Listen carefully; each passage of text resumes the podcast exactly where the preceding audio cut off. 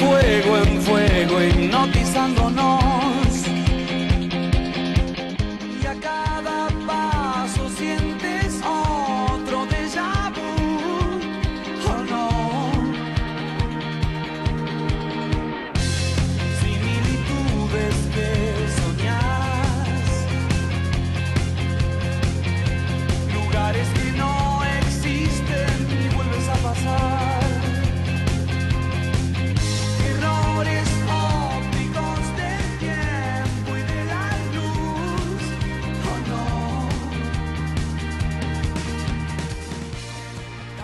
Hola a todos, ¿cómo están?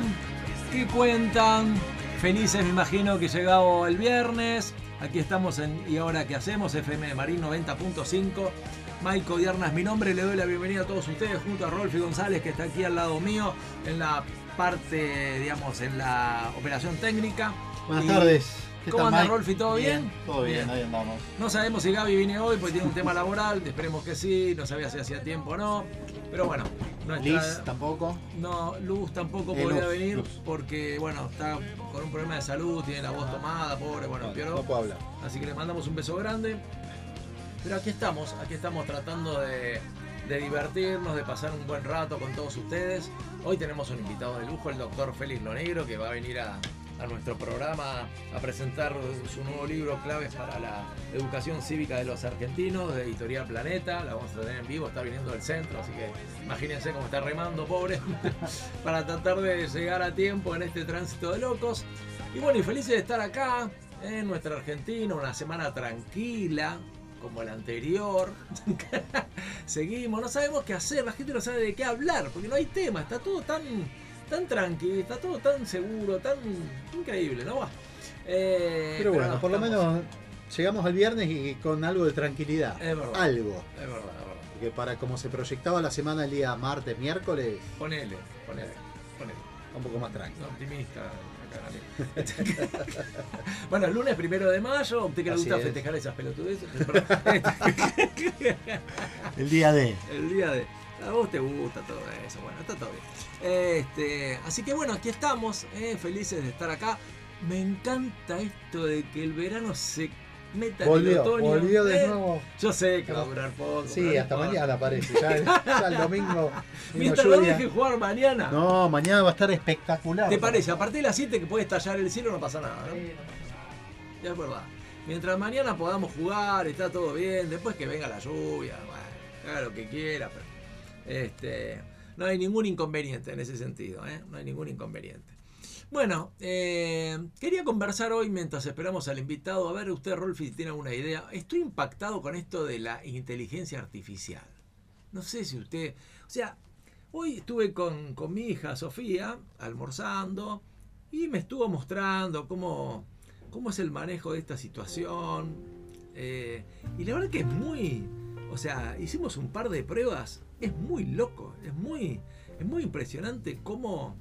No sé, La verdad que sí. ¿Qué, qué estuvieron probando? ¿El chat, chat GPT? no sé cuál es, pero. era- Debe ser ese, porque ese es el que está en boga ahora. Está en, Debe ser ese. Todo el mundo está usando ese y la verdad yo no lo, no lo he usado, no lo he probado. Claro. No, o sea, sé lo que hace, lo, este, para qué lo, están- lo usan prácticamente para todo. Sí, sí. Pero no, no, no lo he experimentado. Eh, pero sí es muy loco el tema de la inteligencia artificial y bueno, eh, ya cuesta diferenciar lo que es real de lo que está Tal cual. este, armado a través de la inteligencia artificial. De, de- o sea, tanto de la voz, de imágenes, de todo. Entonces, Mira, en un momento eh, ella me contó que bueno, que puedes inventar un diálogo, puedes pedir, digamos, todo tipo de cosas. Y se me ocurrió un diálogo entre Jorge Luis Borges y Raúl Alfonsín. Ah, pensé que me iba a decir y el profe No, Hugo la próxima, la próxima. Podríamos hacerlo para la próxima, Es pero verdad. a lo mejor hay que cargarle alguna cosita de, de Hugo. Este, pero fíjate qué interesante el diálogo que surgió. ¿Entendés, Alfonsín? Buenas tardes, don Jorge. Es un honor conocerlo y poder conversar con usted. Borges. Buenas tardes, presidente Alfonsín. El honor es mío. ¿En qué puedo ayudarlo? Me gustaría conversar sobre la Argentina y su futuro. Creo que tenemos muchos desafíos por delante, le dice Alfonsín, y me gustaría conocer su opinión sobre cómo deberíamos enfrentarlos. Borges. La Argentina es un país complejo, con muchas contradicciones y tensiones. Creo que nuestro mayor desafío es encontrar un equilibrio entre la unidad y la diversidad, entre la tradición y la modernidad. Qué interesante. Alfonsín, estoy de acuerdo y creo que la democracia es clave para lograr ese equilibrio. Durante mi presidencia trabajamos eh, mucho para fortalecer las instituciones democráticas y el Estado de Derecho. Borges, la democracia es un valor fundamental, sin dudas, pero también es importante recordar que democracia no es solo una forma de gobierno, sino una actitud ética y una manera de pensar. Es necesario educar a la población en valores democráticos para que puedan participar y así sí, o sea, ¿entendés que vos tiene su lógica? Sí, tiene sí, su- sí. ¿no? Eh, muy loco. Después otro diálogo que, que inventé, esto por supuesto usted sabe cómo soy yo, así que entre Curly y Moe. O sea, ¿no? Curly, ¿qué hacemos hoy, Moe? Moe, no lo sé, Curly. ¿Qué te parece si vamos al parque y jugamos un poco al fútbol? No sé jugar al fútbol, le dice Curly. Siempre termino cayéndome. Pero sí es muy fácil, Curly, no te preocupes, solo tenés que patear la pelota y correr detrás de ella. Bueno, sí, si vos me lo decís, dale, lo hacemos, vamos entonces, pero primero tenemos que conseguir una pelota. Es verdad, sin pelota no hacemos nada. ¿Y dónde podemos conseguir una pelota? Podemos ir a la tienda de deportes y comprar una. ¿Y cuánto cuesta una pelota, Moe? No lo sé, Curly, pero tenemos que conseguir. O sea, es muy, es muy impresionante. Aparte, aparte que sigue, sigue el hilo todo. o sea, Sí, sí, sí, totalmente. Ahora, yo pensaba, ¿no? Esto, como toda herramienta y como toda, todo toque de modernidad, es absolutamente maravilloso, pero también peligroso, Exactamente. ¿no? Muy peligroso. Es, es muy, peligroso. Es muy loco esto, porque te En pueden inventar. manos, sí. Te voy a contar algo que me pasó el otro día. Yo hablo con. Yo tengo unos primos, la mayoría viven en Italia, uno vive en Alemania y otro vive en Brasil. Y otros viven en Brasil. Ujú. Hablo con, el, con este primo que vive en, en Italia, uno de los que vive allí, y me cuenta, hablando de esto, que yo me cuenta que hay un juicio muy importante en Italia de un locutor, que sería una suerte de Lalo Mil Pergolini acá, una cosa así, que, bueno, una empresa lo quiso contratar, no llegaron a un acuerdo económicamente, bueno, listo, quedó así. ¿Y qué hicieron? Con la inteligencia artificial, Le crearon la voz. le, cre- le- Le Entonces, reprodujeron la claro. voz de él y están usando. muy parecida, Sí, casi. sí, bueno, es lo que yo le decía al principio, ¿no? Que, o sea, cuesta reconocer Muy loco. cuál es la verdadera y cuál no. ¿Eh? Sí, sí. Y por supuesto, él, bueno, tiene todas las pruebas, que no se puso de acuerdo y demás, pero, o sea, ¿qué cosas eh, se pueden ¿Hasta generar? dónde? no? O sea, creo que no hay límite para esto. No hay límite. Y en, en- en las manos no apropiadas puede llegar a causar mucho daño. sí, sí, Sí, qué locura. De- y después, bueno, ni hablar en tu trabajo, en el mío, dudas que puedes preguntar, cosas que Claro. puedes plantear, sí. digamos. Bueno, escuchaba pues en todos lados, ¿no? Eh, se habla de esto y ayer, ayer en la radio justo también mencionaban algo de- del chat GPT y pusieron de ejemplo a una mamá que lo ve al hijo que está haciendo la tarea con el chat GPT. Ajá. Entonces le dice, hijo, no, no, no podés usar esto para, este, para hacer la tarea. Tenés que estudiar, tenés que hacerla por tus propios medios. Dice, no, mamá, si son las herramientas que tenemos hoy en día, ¿por qué no las voy a usar? No, porque la escuela no te permite usar el chat GPT. No, me parece que la escuela se tiene que adaptar a las nuevas herramientas que tenemos hoy en día este, para que las podamos usar. Y eso te deja pensando también, ¿no? O sea, sabemos que, que el sistema educativo está muy Mm. atrasado, por ahí está desactualizado como sistema en sí y habría que darle una vuelta de rosca, habría que actualizarlo un poco. Yo creo que el chat GPT es el otro extremo. Pero Claro. vos fíjate lo que contesta el chico y que en cierto modo tiene algo de razón. Sí. Pues dice, el sistema y como estoy aprendiendo yo y como me están enseñando, ya casi Sí, que es obsoleto. es una herramienta. es una herramienta, sí, pero antigua. No, no, no, digo, es una herramienta lo la- Eh, Lo del chat GPT o Claro, la exacto, inteligencia exacto, artificial, claro, es una nueva herramienta. Mm. ¿Y por qué no la puedo usar si está disponible? Entonces a lo mejor ah, tampoco hay que irse a ese extremo, pero hay que empezar a pensar en eso, que lo puedan usar en forma administrada, controlada, pero que lo puedan usar y que les sirva porque les sirve en todos los ámbitos de la vida eso. Sí, sí, es muy loco. Fíjate la definición, ¿no? Eh, yo estoy googleando acá y dice, la inteligencia artificial es la combinación de algoritmos planteados con el propósito de crear máquinas que presenten las mismas capacidades que el ser humano.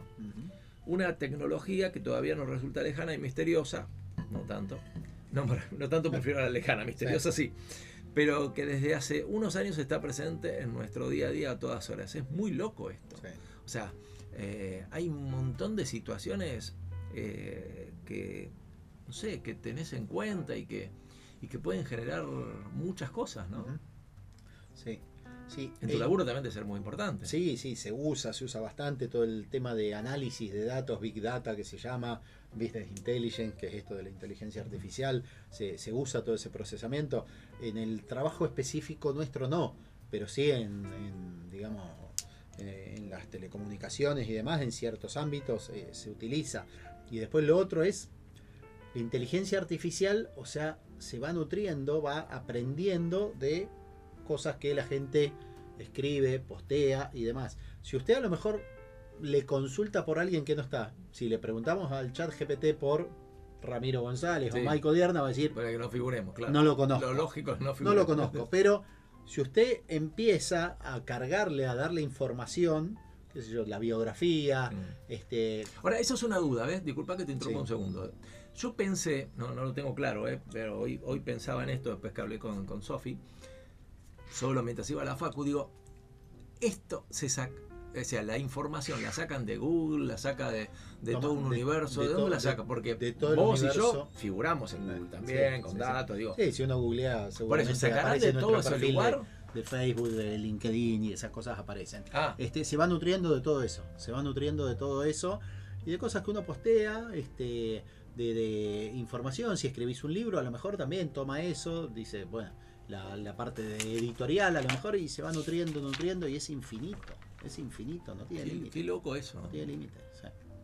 me parece me parece muy no sé muy muy muy raro muy Muy como que es, es, es el futuro que pensamos que nunca llegaría, ¿no? tal cual sí sí sí, sí, Y ya cual. está ahí, está. porque yo pensaba también otra de las cosas que pueden pueden pasar es decirle bueno escribime algo este, como pidiéndole a Borges que siga escribiendo y Claro. con toda la información que tiene seguramente Borges Va a escribir algo. va a seguir escribiendo cosas Sí, entonces alguien podría usarlo para editar nuevos libros de Borges, por ejemplo.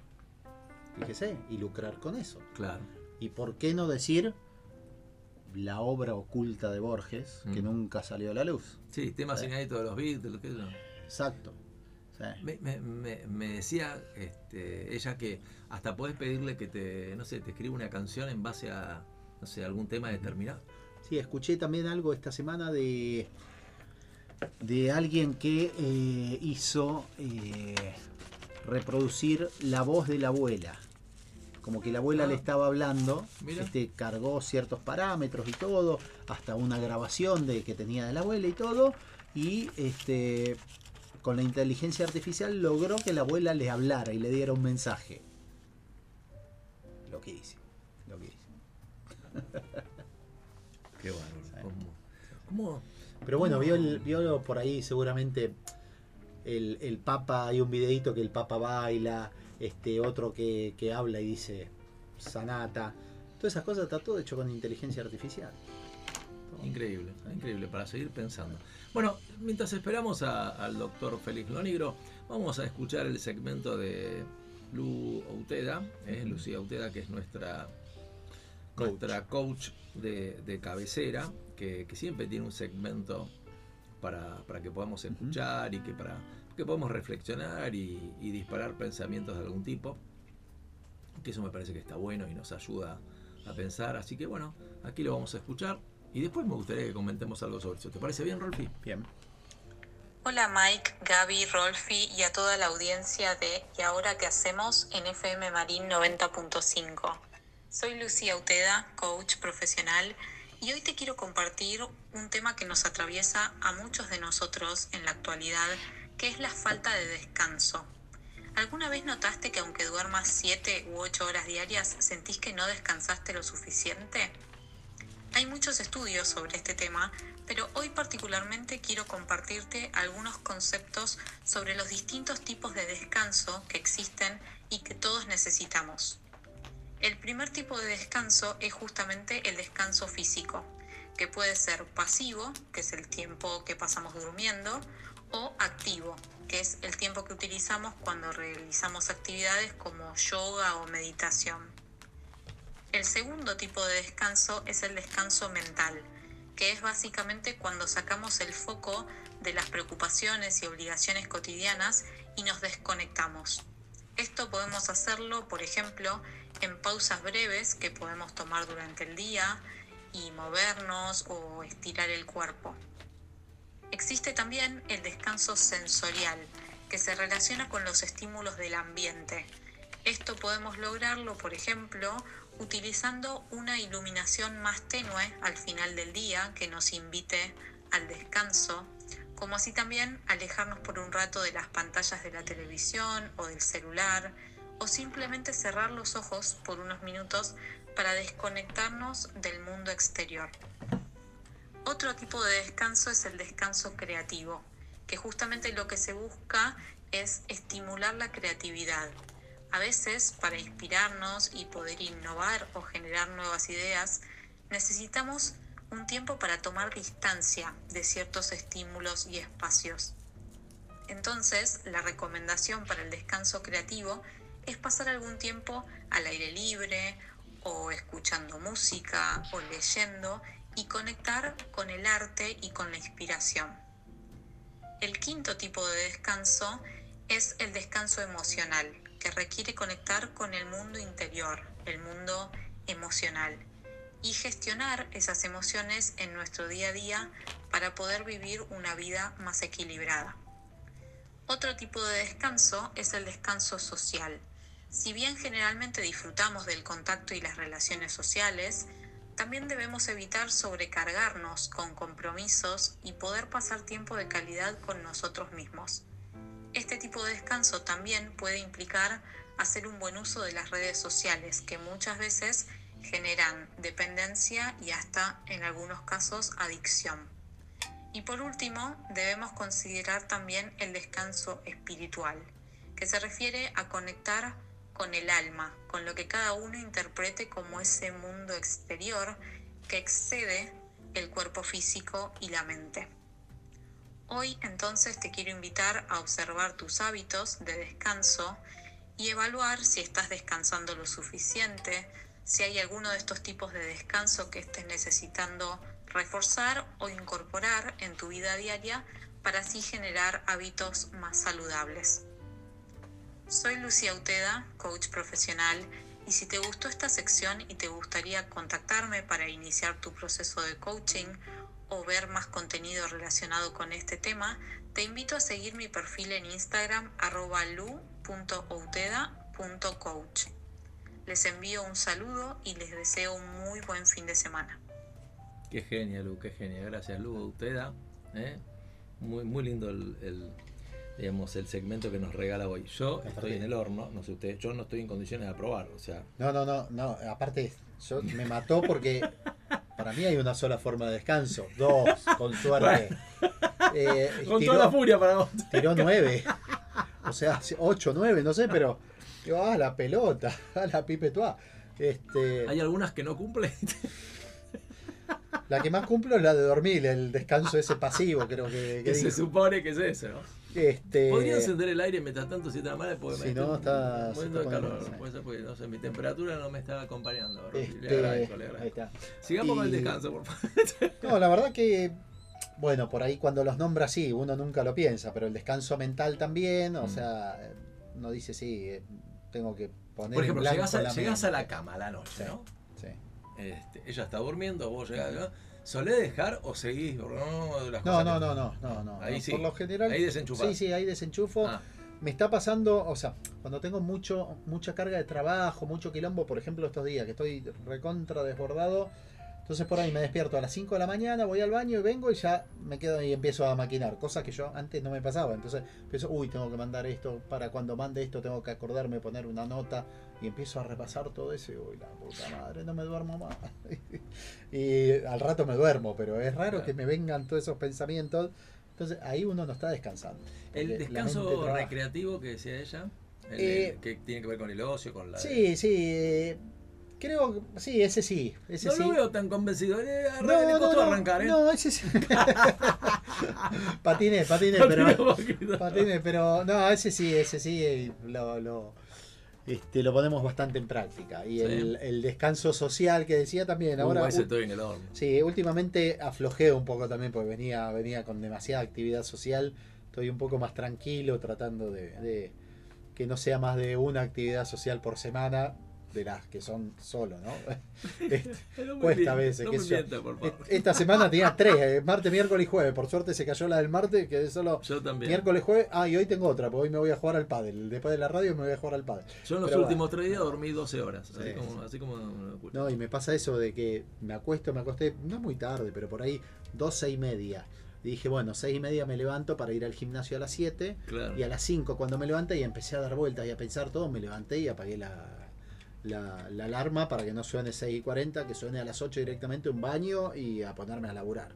Dije, no, Ahora, ¿cómo, qué interesante lo que plantea ella, ¿no? Porque más allá de, de- de todas estas clases de descanso que parecen absolutamente lógicos, eh, digo, ¿cómo nos cuesta desenchufarnos? Sí, sí. Eh, por ejemplo, a mí me está pasando últimamente esto de ver cómo el tiempo pasa rapidísimo, Sí. ¿no? Estamos en abril, el lunes ya es mayo.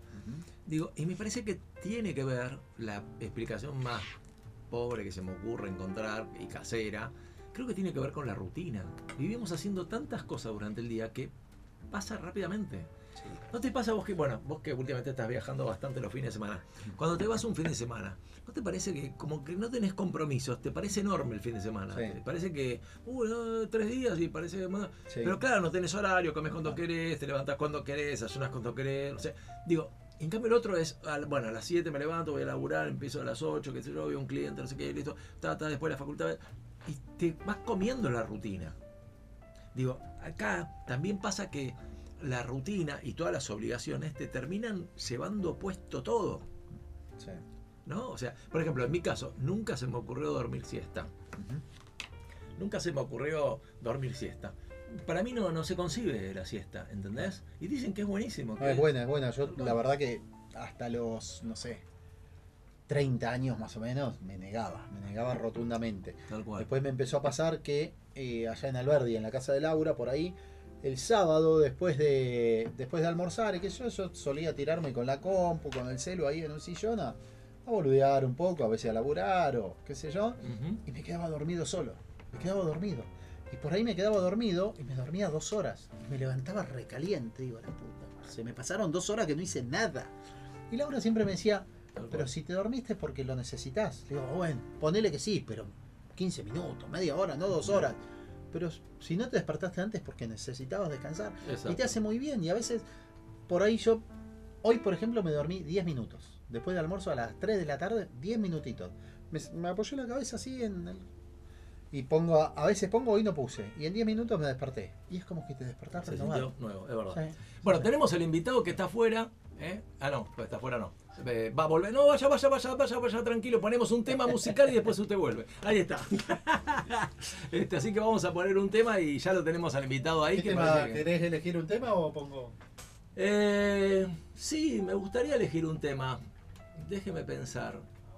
Eh, hoy tengo ganas de escuchar.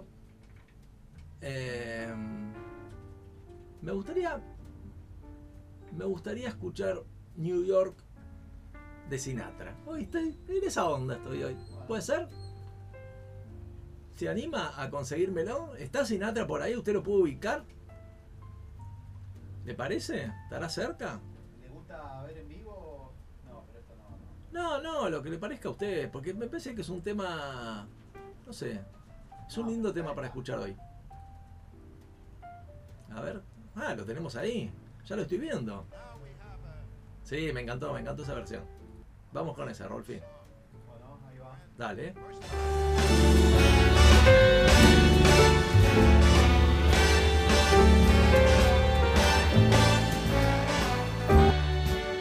Kyoto. Start spreading the news. I'm leaving today. I want to be a part of it. New York, New York. These vagabond shoes. They are longing to stray right through the very heart of it. New York, New York. I want to wake up in a city that doesn't sleep and find I'm king of the hill, top of the heap. My small town blues, they have drifted away. I'm gonna make a brand new start of it in old New York. If I can make it there,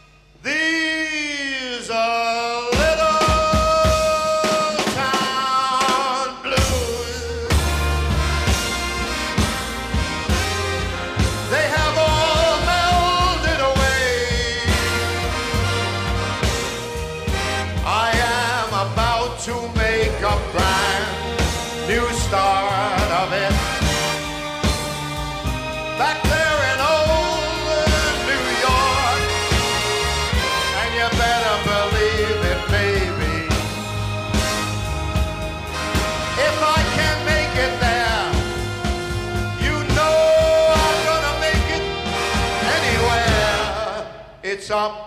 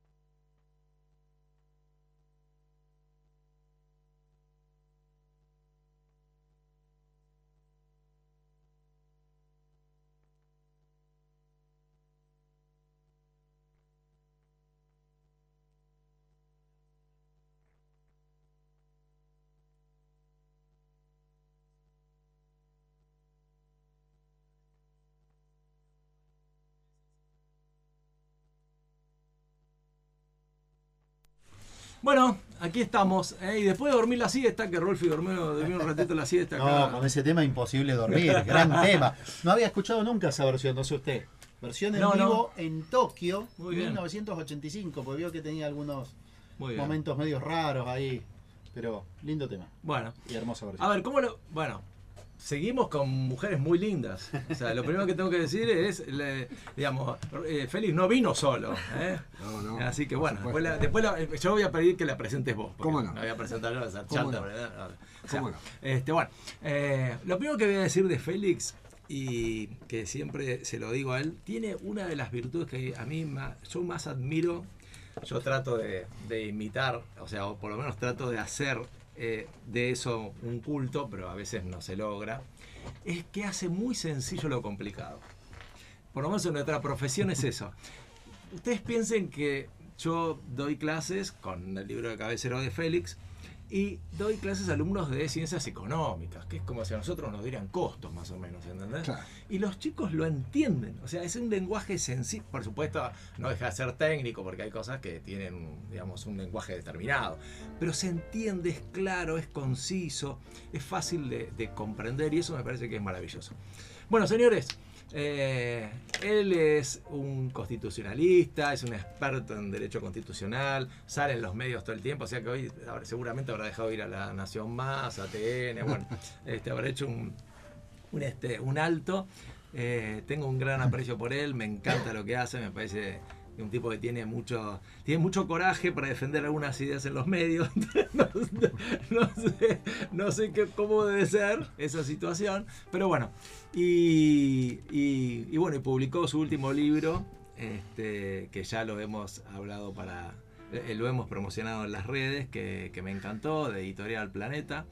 Y, y bueno, eh, él seguramente va a decir su título. Y con ustedes el doctor Félix Noriega. Qué gusto, Miguel. ¿Cómo estás? Es así, no dije Gracias. nada. Bienvenido. real lo que dije. No, no, no, no, mucho. No, no, Es así. exageraste un poco. Pero esa pero- virtud la tenés, esa no me la niegues. esa Bueno, la en realidad voy a tener, voy a tener la cuasi humildad o la cuasi soberbia de decir que esa es una de las pocas virtudes que tengo Hay que defender la muerte. a muerte. Tal cual. tal Eso cual. es algo que me. Bueno, viste, qué sé yo, no creo que uno. Cada uno nace con. O sea, o sea, tampoco me parece que sea una cosa del otro mundo, pero sí tengo la percepción de que las cosas que en general son complicadas desde el punto de vista jurídico, Sí, no claro, todo. claro. ¿no? No, lo de la vida nadie está en Por supuesto. de dar cátedra de nada. No, y menos yo.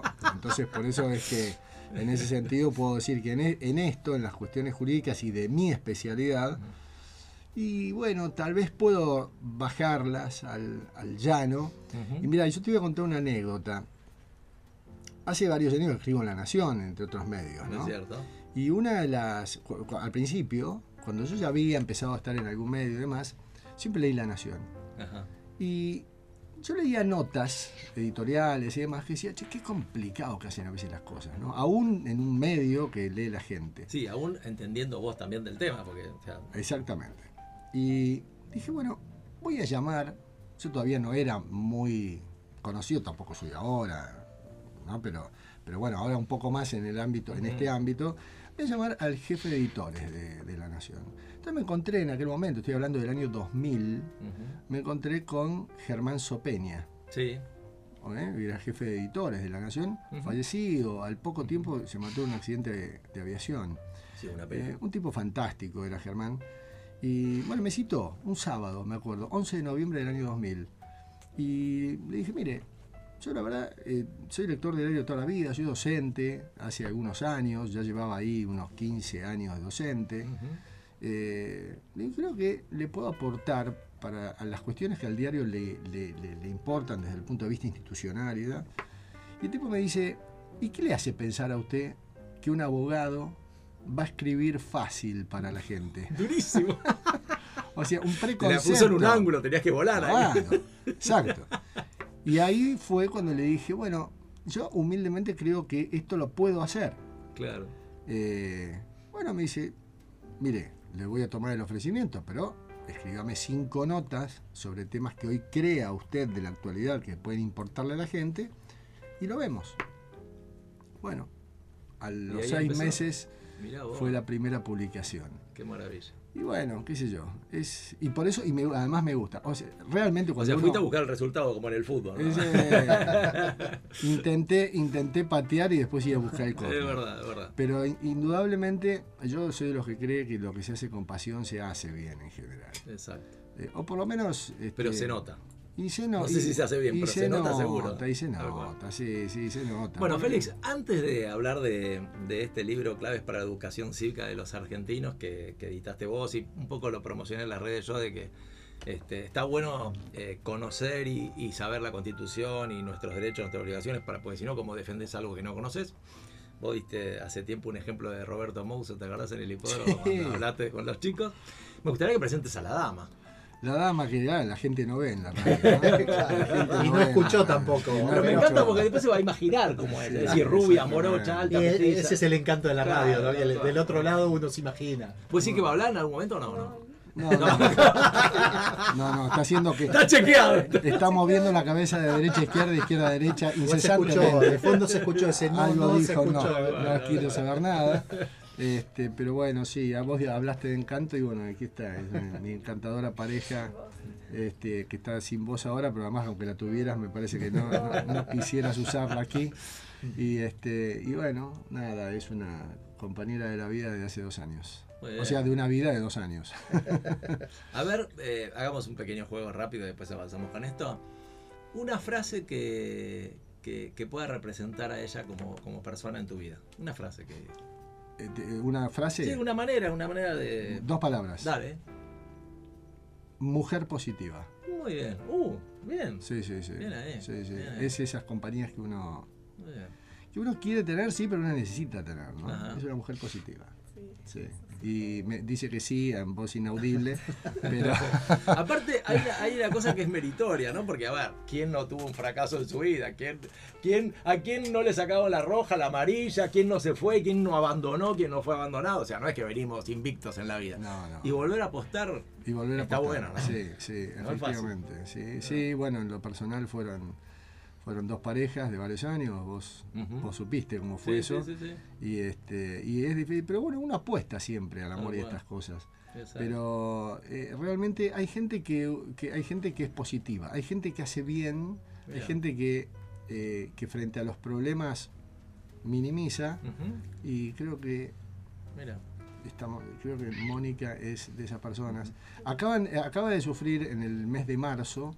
Eh, dos robos del mismo auto Sí, en sí, el lo mismo mes. en, en- en las redes. sí, ¿no? horrible, horrible. Y mm, sin perjuicio de que yo, yo estaría caminando por las paredes ya pidiendo pena de muerte para todo el mundo. Sin Perdón, si alguien no lo conoce, es Calentón. eh, Se, se estaba pero empezando a notar. Sí, sí, pero sí, ya hubo- las cosas que hubiera puesto en redes en todos lados. Este, pero bueno, mm, en el caso de ella pareciera que se le perdió el, no sé, el documento. Que además se lo afanaron, o sea, Sí, sí, sí, sí, también, cual, pero como si solo le hubieran sacado el documento. Sí, sí, sí. sí. Y O sea, no, no se queda instalada en la víctima. No, absolutamente, absolutamente Y, para y nada. contagia esa positividad. Y es que necesariamente cuando tenés, por eso es que está la gente tóxica y lo contrario que sería la gente tóxica, lo contrario, ¿no? La que, la que te carga combustible. Eh, la que te da esa energía, efectivamente, la que te carga combustible. Es verdad, y bueno, bueno. esa es Mónica y aquí las tengo acompañándome. Vos, que después de todo el episodio. No, pero qué linda presentación, ¿eh? Sí, muy bien, muy bien. Bueno, lo vamos a aprovechar de Mónica. Quizás en algún momento la hacemos hablar, yo voy a intentar. A lo mejor se anima, a lo mejor se Claro, igual, No creo. ¿viste? Total, no salió en la Nación, en Tele, todavía no salió, así que vamos a tener la primicia, ¿entendés? Bueno. Totalmente. Bueno, Félix, empecemos por el principio. Eh, me encanta que tengas este, esta, esta idea de, de- de generar conciencia en todos nosotros, ¿no? en la gente que no conoce de estos temas y, y tratar de que sean accesibles. ¿Y, y, cómo, ¿Y cómo se te ocurrió la idea de generar este libro, de escribirlo? Mira, hace muchos años cuando empecé en la actividad docente, 40, Ujú. 39, Ujú. 39, casi 40 años, este, por, por esta institución acá en, en- en el- lo que era el Centro Universitario San Isidro he pasado, así que Claro. este, he, he deambulado en ámbitos, mm, en ámbitos académicos de la escuela media, del secundario, del, del- del universitarios públicos y privados. Exacto. Estás en la UBA para quien no. Estoy en la Universidad de. Buenos Aires, ahora en la Facultad de Derecho y en la Facultad de Ciencias Económicas. Y eh, la verdad es que en, en aquella época, cuando empecé, tenía 20 años. Eh, yo ya era estudiante de Derecho, escuché una frase de Antonio Machado que siempre me quedó, por ahí ahora se puede cuestionar un poquito, pero en aquel momento impulsó mucho para la actividad docente. Él una vez dijo en una conferencia en Valencia, español, ¿no? escritor español, dijo, en materia de cultura se pierde lo que se guarda, se gana lo que se comparte. Y yo dije, para alguien que además tenía Bueno, la vocación, bueno. ¿no? De, se gana lo que se comparte. En realidad no sé hoy en día si necesariamente lo que uno se guarda se pierde. Porque cuando vos tenés mucha gente en una sociedad que es culta, ¿no? que lee, que investiga, que sabe, que le, o sea, gente que se instruye, eh, aun cuando no divulgue eso que, que, que asimila, eso que aprende, me parece que forma eh, una sociedad, si todo el mundo fuera así, la sociedad sería mucho mejor. Mm. Seríamos por lo menos respecto de los gobernantes mucho mejor fiscales. ¿eh? Porque es difícil gobernar un pueblo, un pueblo culto. Es difícil. Te miran más de exigente. Claro, te miran más exigente. Entonces es muy bueno que la gente se instruya, aunque no comparta lo que aprende. Eh, por eso, Mm. Pero es interesante la frase. Está pero, bueno. pero está muy, eh, para un docente es muy interesante. Verdad. Y yo a veces tengo la sensación, pero esto es una cuestión de personalidad, eh, que a mí me cuesta mucho eh, guardarme lo que aprendo. Lo que, los datos que incorporo, me- necesito compartirlos. Si no sos celoso en ese sentido. claro. Para nada, ahí soy generoso. Necesito compartirlo, necesito divulgarlo, necesito decirlo. eh, así como hay gente que viaja sola. Yo, por ejemplo, no podría ir nunca a París solo. O a París o a cualquier lado. Estar frente a la Torre Eiffel. Y no, claro. y no tener a ¿Qué le nadie Para compartir decirle. momento, claro. Exacto, me tal quiero cual. morir. Entonces, esa- eso es algo que me pasa también en, en- lo que es este aprendizaje y en lo que es cultura, porque necesito divulgar. Entonces, ¿qué hice? Bueno, la mejor manera era empezar a dar clases. Y eso fue lo que empecé a hacer en el primero, en- siendo, siendo estudiante de Derecho como ayudante alumno en la facultad, eh, en, en la escuela media y en distintos ámbitos. Y después cuando eso me pareció que me había quedado corto, o que me, había que, o que me parecía que era insuficiente, entonces ahí me largué a los medios. Mm. Y en los medios, bueno, te- se va abriendo, entras en las agendas de los productores, te empiezan a conocer, te empiezan a llamar, y cuando empiezan a advertir que vos en los medios, que el tiempo es tirano, y lo sabés vos acá, aunque esto por ahí es más relajado, sí, pero viste, en los grandes medios. Este, eh, cuando empiezan a descubrir que vos en un minuto tenés que decir algo y no quedarte corto ni, ni, ni, ni extenderte, no. o sea, no es que te topás y de pronto te hacen callar y no dijiste nada. Cuando podés hilvanar una, una idea, este, entonces empezás a ser valorado en los medios, eh, a veces más por cómo decís las cosas que, eh, que por el conocimiento que tenés, porque está el que sabe mucho y no sabe transmitirlo.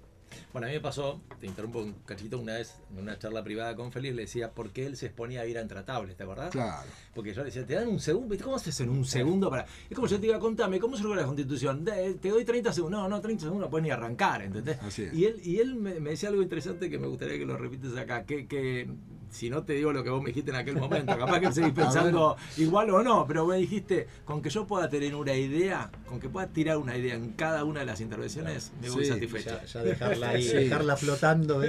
Mirá, cuando uno va a dar una charla, eh, alguna- a algún lado, no una clase, porque una clase ya Es otra otro tiempo, pero cuando uno va- va a dar una charla y te yo lo primero que pregunto es cuánto tiempo tengo. Claro. Y entonces me dicen, bueno, media hora o 15 minutos. Entonces yo lo que hago es buscar antes, uno, dos, tres días antes, buscar ejes, ¿no? Que esas son esas ideas matrices de las Claro. que vos hablás. Exacto. Entonces hay el eje. El eje Como está un esqueleto. el esqueleto. Claro. Y en derredor del eje vos vas rellenando con el contenido. Claro, como una hoja de ruta donde decís, bueno, Esas son las ideas fundamentales que tengo que hilvanar una con la otra. exacto. Después, si el tiempo sobra, vos empezás a la idea a darle más contenido y más contenido y la vas rellenando más. Exacto. Pero la idea la tenés que tirar enseguida. Por eso cuando vos- en Intratables me... A ver, venía, Sí, yo me acuerdo, venía del moro y tal. Pará, y encima que hablas, el otro te pisa, o sea, es, Bueno. eh, tenés que hacer dibujo ahí. Para colmo, cuando eh, en esos programas, cuando decís algo que impacta o polémico, peor todavía. Sí. Se te tiran 40 arriba. Entonces, eh, y tampoco podés no decir cosas que no sean así impactantes porque no servís. Sí, claro, tal cual. Eh, eso era como una especie de ring eh, muy particular. Pero en una charla o en una conferencia, vos lo que necesitas, la gente no te va a interrumpir, pero vos lo que y en un aula también. Sí, claro. Vos lo que vas a necesitar, vos lo sabes, Miguel, Ujú. lo que necesitas es que el alumno no se te duerma. Exacto. Que el, que, el que el tipo que está ahí escuchándote no empiece a pensar en otra cosa. Totalmente. O sea, cuando la gente empieza a pensar, empieza a mirar el reloj, en esas películas donde miras el reloj, pasa algo, si miras el reloj. Y esa es la, la en todo caso, el- la, la habilidad del disertante o del docente, en el caso nuestro, es de, con- de concitar la atención. Y por eso es que cada tanto hay que tirar bombitas. sí, sí, sí, sí. hay que cual. tirar cosas por, en el Sí, aula. disparadores que te- Claro. Cada 15 minutos tenés que tirar algo que no espere, el- que se salga de esa monotonía, si es que Ahora, sea. vos que tenés facilidad de palabra en cuanto a, me refiero a la oralidad, ¿te resultó también fácil escribir, empezar a escribir? Porque viste que no es lo mismo. No. O sea, la, la escritura tiene una potencia, no sé, yo siempre digo, ¿no? Viste que uno pone jaja cuando hace un chiste en un WhatsApp, ¿no? Sí. Porque se supone que aclara que es un chiste, pero si vos no pones jaja, el otro hasta puede entender que es mala onda y vos Sí. decís, dale, si estuviéramos en un café te digo lo mismo y te- no te pasa nada. Digo, ¿cómo, cómo pudiste plasmar eso de- para poder lograr ese puente entre la palabra oral y la escrita? Eh, para escribir hay que tener, eh, bueno, por supuesto hay que tener vocación, Sí, sí, sí. pero además hay que tener tiempo y paciencia. Porque yo puedo hablar, yo te puedo dar una idea Mm. en 5 o 10 minutos, ta, ta, ta, redondeamos, pero para escribir, lo que, un- lo que uno dice, lo que uno habla, a veces no siempre se puede volcar exactamente. Claro. Porque la frase tiene que quedar armadita. Uno acá en la radio puede estar haciendo, puede estar diciendo algo, y yo por ahí digo algo, pero bueno, pero espera, y, y- y Sí, me voy por allá el y vuelvo. silencio, los gestos, hay un montón de cosas que no salen en una escritura. Exactamente. Y, y- y entonces ahí hay que tener la paciencia de ver cómo lo que tenés en la cabeza lo volcás de modo tal que cuando el otro lo lea, entienda y no solo entienda, sino que además esté bien escrito, porque si vos escribís mal, tampoco colaborás con, con- con lo que es la cultura. O sea, tenés que escribir, escribir bien y que el otro le resulta fácil o le resulte fácil. Eso lo descubrí, qué sé yo. O sea, en algún momento me puse a escribir, me pareció que me salía. Pero, por ejemplo, ¿probabas en algún conocido alguien así, mira, lee esto, a ver si te resulta atractivo? Digo, ¿Hiciste un ensayo de ese tipo o te largaste? No, la- mi primera participación en una en bibliografía fue este, yo ya siendo profesor de la facultad, el titular de la cátedra de instituciones de derecho público de la Facultad de Ciencias Económicas, en aquel momento. Que es derecho constitucional para los que de alguna manera... Derecho público, sí. En, en derecho se llama derecho constitucional y en la Facultad de Ciencias Económicas es constitucional bajas calorías, light, digamos, que se llama instituciones de derecho público. Le ponen Muy otro bueno, nombre. se me la voy a robar, muy bueno. Y claro, y sería una cosa así. Sí. Y entonces el titular de la cátedra en ese momento nos convocó a cuatro o cinco adjuntos, que en ese momento éramos más jóvenes y el tipo un poco más grande y nos veía dinámicos y con ganas de, de progresar, para escribir un manual para la facultad, que es el manual de, de instituciones de derecho Claro, público de Madueño, que ya está, exacto. está desactualizado. Y ahí escribí una cuarta parte.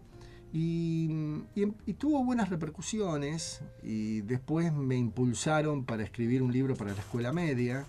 Y cuando en la editorial lo leyeron dijeron, che, qué interesante. Y, y entonces, bueno, eso también me, significó un impulso. Y cuando empecé a escribir en los medios, eh, uno va a escuchar, ¿viste? Che, qué buena la nota, qué buena la nota, y cuando a vos te dicen que, que pateas bien, que pateas bien, pateas bien, que pateas Te bien, terminas creyendo que... y vos vas a, vas a patear, vas a patear con otra confianza. Tal cual, es verdad. Entonces- Los que amamos el fútbol sabemos que es así. Como el tenis, ¿viste? Que jugás y que, te- che, qué, qué buena volea que tenés. Entonces vos ya, va- va, te dicen que sos bueno y vos te potenciás. Exactamente. A ver, te dicen que sos bueno, en este caso significa, te dicen que te entienden. Sí, sí, sí, sí, ¿no? sí. Eh, o que por ahí resulta útil y demás. Entonces uno, bueno, se va, y además te digo sinceramente, desde cuando yo ahora leo cosas que escribí al principio y me da un poquito de vergüenza. ¿eh? Sí, sí, sí, me da, bueno, qué sé yo. Pero uno, uno va mejorando. Sí, lógico. Pero eso le cual. pasó a Bioy Casares también. Totalmente. Bioy Casares decía, me cuesta leer algunas de las cosas que escribí al principio. Bueno, la semana pasada tuvimos a Hugo Landolfi, un filósofo amigo de Rolfi Divino, que viene acá una vez por mes, y decía que Borges eh, se daba corte más por lo que había leído que por lo que había escrito. ¿sí? Imagínate.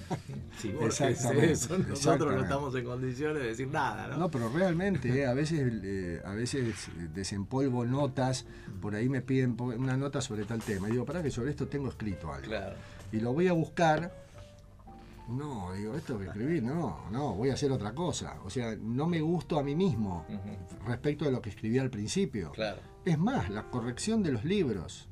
El manual de Derecho Constitucional Mm. lle- lleva la quinta edición. Que también hay dos versiones. Hay una más delgada para Cormillot y otra más Bueno, la, gordita la para más delgada es para la facultad de Claro, tal claro. Exactamente. Y por eso es, es baja en calorías. Es verdad. Y ahí verdad. cuando voy editar, cuando voy haciendo la actualización del libro, que ahora ya el próximo, a mitad de año sale la, la quinta, quin- la quinta edición Sí, la quinta, la quinta. Este, y voy, pero mira cómo puse esto antes, en la edición anterior que me había parecido buena. Vos mismo se- Yo mismo, yo mismo voy criticándome. Autocorrección. Bueno, Eso tal vez sean cosas que uno ve dentro de su, de su mundo y tal vez no se advierten Claro, claro. desde los terceros.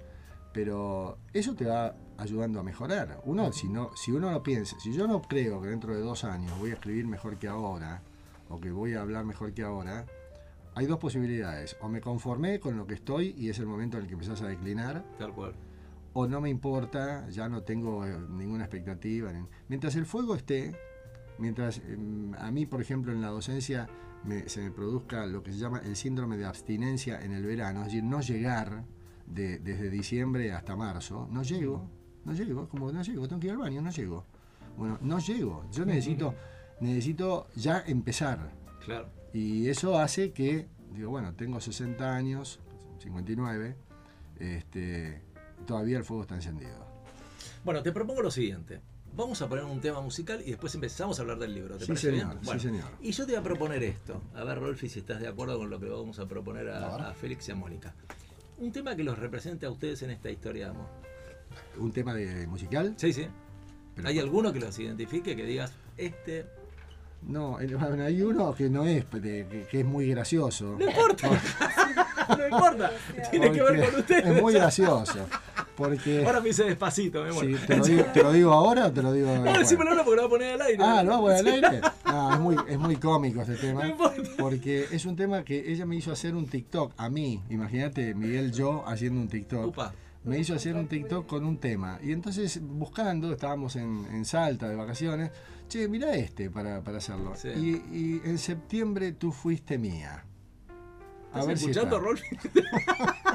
Espero que esté en YouTube, te pido por favor. Y lo vas a conocer. ¿Y qué, cantaste? O sea, No, y nos pusimos a hacer el TikTok, eh, que ahora no me acuerdo ni quién era el que lo cantaba. Eh, Sí, exactamente. Miguel Alejandro, efectivamente. Miguel Alejandro se llama el Se personaje. llama el personaje, que vos después ponelo en YouTube. Hay que combinar Miguel Alejandro. Ay, y- pero el tipo combinaba cosas insólitas, porque ahora vas a ver cuando escuches Bueno, el te- tema. te- cuando, tenga, cuando lo tengas listo, Félix va a presentar el tema. Lo que no, lo que, lo que no este, digo, el TikTok no lo hago. No, no, la gente igual no lo ve. ¿Está listo? Dale, presenta el tema y lo mandamos al aire. Vos hiciste radio, así que podés presentarlo. Bueno, perfecto, señores. Con ustedes, Miguel Alejandro, en septiembre, tú fuiste mía.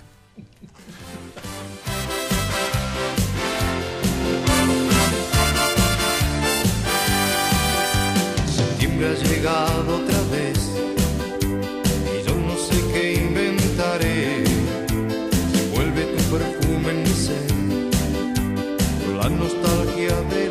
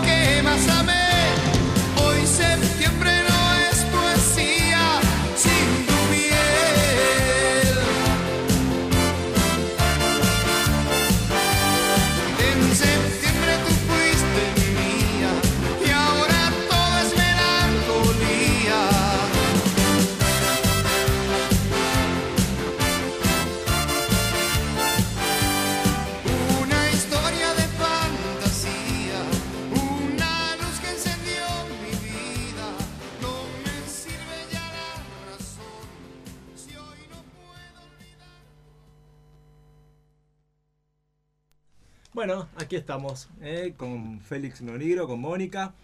Y, y bueno, vamos a empezar a hablar de- del libro, Félix. Eh, ¿qué, qué- digamos, si alguien quisiera saber, bueno, a ver, ¿qué me ofreces en ese libro? Contale. Mira, eh, otra de las cosas que me pasó eh, de, de tanto hablar del derecho constitucional, que en realidad de lo que hablas, y bueno, no te, lo estoy, no te lo explico a vos, sino a la gente, es un poco de la, de la organización política del país, el funcionamiento de los órganos de gobierno, nuestros derechos y libertades y demás. Cosas que en realidad a la gente, si no le importan, le deberían importar, porque tiene que ver con, este, con lo que se vive todos los días, con que tienen que votar, etcétera, etcétera. bueno, perdón. Eh, yo empecé a hablar de esto eh, a los universitarios, a los estudiantes de la escuela media, y de pronto, eh, como siempre me parece insuficiente, digo, le quiero hablar a la gente. Eh, a la gente por ahí le hablo a través de los medios. Cuando escribís en La Nación, Clarín, o en, en algún medio, la gente te lee, no te lee un abogado, un colega. Un Claro. colega te lee cuando escribe una nota en, en la ley, pero después te lee la gente. Eh, y entonces dije, ya que tengo libros escritos para la escuela media, para la universidad, eh, que tengo libros de, de anécdotas históricas, digo, ¿por qué no hablarle de, de estos temas cívico-culturales a la gente a través de un libro, de la bibliografía? Sabiendo de antemano que esto no va a ser nunca un bestseller, porque es un nicho. ¿Cuánta gente, ¿A cuánta gente le interesa esto? Yo, con el nivel de, de indiferencia cívica que hay en la, en la Argentina y de desconocimiento cívico, es, es lógico que esto no convoque. Pero dije, no importa, lo voy a escribir igual. Porque no importa cuánta gente lo lea, o mejor dicho, sí me importa cuánta gente lo lee. Pero si no lo leyera mucha gente, para mí yo he satisfecho una necesidad. Porque, insisto, esto es el producto de una necesidad mía de hablarle de estos temas al hombre común. Eh, después, si el hombre común quiere leer sobre estos temas o no, si quiere leer, mucho mejor. Y si no quiere leer, bueno, yo tengo la satisfacción de haberlo hecho, porque es una satisfacción personal. Y entonces, bueno, fue la necesidad de hablarle de lo que hablo a los alumnos todo el tiempo, pero seleccionando los temas, porque te imaginas, Miguel, que vos a un alumno le explicás el control de la constitucionalidad de las normas, ponele, si en este libro hubiera un título que dice eso, ya directamente el tipo lo abre. Pasa, ese pa- capítulo ese lo pasa. Lo pasa de largo. Amor, pues lo guardás en la biblioteca. está, absolutamente. Lo tiene compromiso y no va a nunca más. Entonces, indudablemente la idea fue seleccionar de todos los temas los que, los que a la gente le pueden interesar. Y entonces en este libro, yo lo dividí en secciones. Generalmente los libros se dividen en capítulos. Pero bueno, viste como la Constitución Nacional tiene dos grandes partes y dentro de las partes tiene títulos y dentro de los títulos tiene secciones y dentro de las secciones capítulos. Bueno, este tiene, en lugar de capítulos, nueve secciones y este, abordo temas que por ahí, eh, a ver, por ejemplo, a la gente le interesa saber sobre la Argentina, población, límites, este, por qué la Argentina se llama como se llama, tenemos una religión oficial, la religión católica es una religión oficial, sí o no, y por qué. Eh, ¿Desde cuándo la Argentina se llama como se llama? Eh, porque en el himno nacional Vicente López y Planes dijo al gran pueblo argentino salud. Pero uno decía, argentino. Pero si esto es Provincias Unidas del Río de la Plata, si esto es Provincias Unidas del Sur, ¿de dónde sacó el término argentinos? No había ningún documento oficial que así lo estableciera.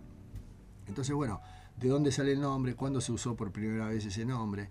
Y después, por ejemplo, pasar a temas que por ahí de movida parecen más secos, como la ensalada verde sin condimentar, de pronto conceptos olvidados, pero democracia, república, presidencialismo, parlamentarismo, este sistema federal unitario, ¿qué quiere decir? Vos me decís, bueno, me tengo que tragar esto, vamos a explicarlo con, con términos relativamente sencillos, y de pronto, cuando vos pensás en la democracia, alguien te dice, uy, el voto popular, la elección de los, de los, de los gobernantes a través del sufragio.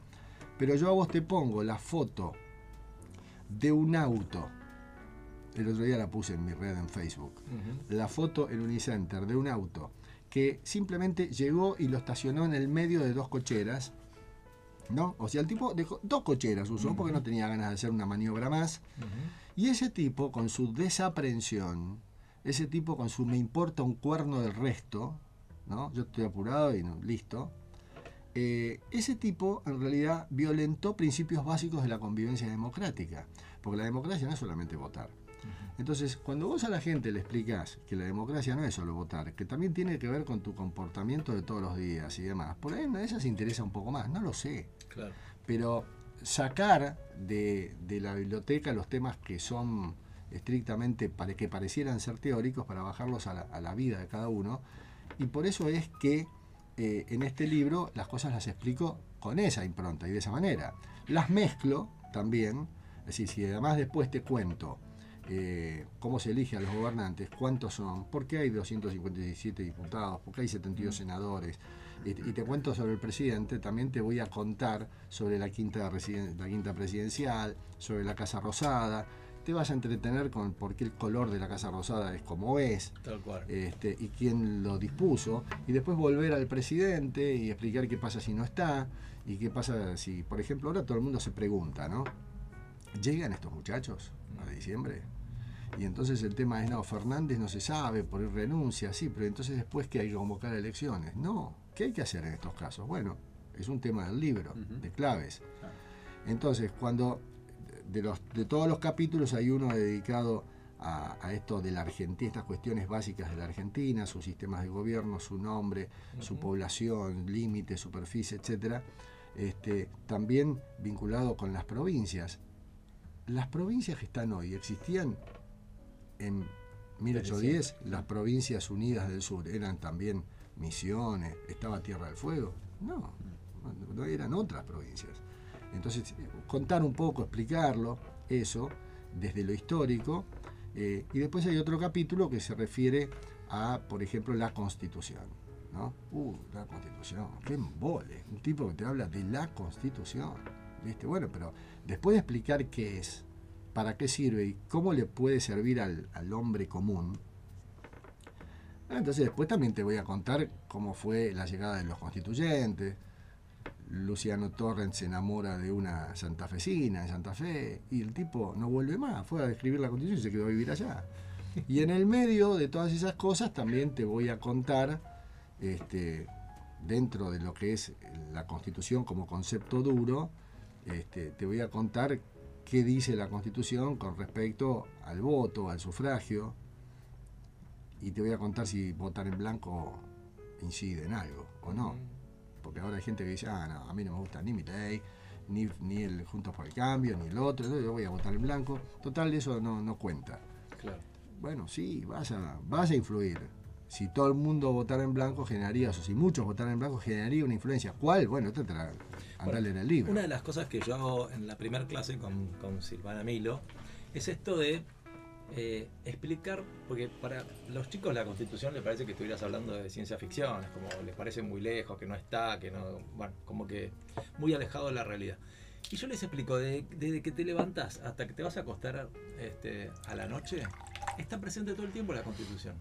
Absolutamente. Cuando, cuando, a ver, cuando este, estás desayunando y querés informarte, cuando eh, digamos, vas con el auto, con el bondi o con el tren a trabajar, el derecho del trabajo, o sea, si podés ir en cada uno de los pedacitos que se van conformando un día, un día de, de, digamos, de trabajo está todo el tiempo. Y eso está bueno que también los chicos vean que está mucho más presente la constitución en tu vida de lo que ellos suponen que está.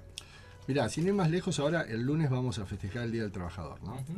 Y este, el, el origen del Día del Trabajador tiene que ver con la cantidad de horas que trabajaban los, los, los, los trabajadores en, en- en el siglo XIX. En 1830 se- en New York laburaban los tipos 18 horas por día. Ah, pero era jornada limitada. Sí, 18 horas. Claro. Era jornada limitada, 18 horas. Claro, tal cual. Entonces empezaron a decir, che, mirá, tenemos que dormir un poco más. Entonces, no, o sea, no, no- no va, vamos a tratar. Si no les molesta. Y empezaron a, pre- a apretar para hacer una jornada más limitada que esa. Hasta que finalmente, a fines, en, en 50 años después, en 1880 y pico, este, empezaron los sindicatos a presionar. Se sancionó una ley para una jornada de 8 horas diarias. eh, y como la ley no se cumplía, empezaron las revueltas gremiales y vino una, una, una revuelta importante en donde empezó la policía empezó a reprimir. Estamos hablando de Chicago, en Estados Unidos, Sí, sí. y este y lo- y los los, este, sindicalistas pusieron una bomba, mataron a cinco o seis policías, la policía se engranó más, reprimió más todavía, fueron colgados, cuatro o cinco, como si hoy colgaran a Moyano, colgaran a, a Martínez, qué sé yo, a Yasky, Sí, ¿no? Los colgaron en una playa. Bueno, y eso ocurrió el, este, el primero de mayo de 1886, 87, una cosa así. Y a partir de ese momento se consagró que ese día eh, fuera el Día del Trabajador. Fíjate vos que tuvo que ver con la jornada limitada. Y eso que tiene que ver con la Constitución, que es el artículo 14 bis de la Constitución el que te indica que todos, que todos los trabajadores tenemos derecho a una jornada limitada. Este, con lo cual, eh, aquellos, eh, aquellas épocas del trabajo, eh, digamos, in- indeterminado, a indeterminado, a destajo, eh, eh, sería claramente inconstitucional. Y eso le importa a la gente de todos los días. Pasa que hay muchas de las cosas que están en la Constitución que te sirve para fundar derechos que vos tenés cada día, que no las conocés porque nunca la abriste. Y como vos dijiste recién, nadie puede dar importancia a lo que no conoce. Y lo único que el primero de mayo la gente va a saber es que es el Día del Trabajador, es feriado por eso, y sin embargo se cumplen 170 años de la redacción de la Constitución Nacional. Yo tendría, o sería interesante hacer un monitoreo en los medios, a ver quién habla de esto. Porque este año 2023 es 40 años de la democracia, el 10 de diciembre. Sí. Y el 30 de octubre hace 40 años de la elección de Alfonsín. Y el 27 de abril, que fue ayer, fueron 20 años de la elección del día que ganó Néstor Kirchner Ujú. la elección. Y después, el 25 de mayo, los 20 años que asumió Kirchner. Fenómeno.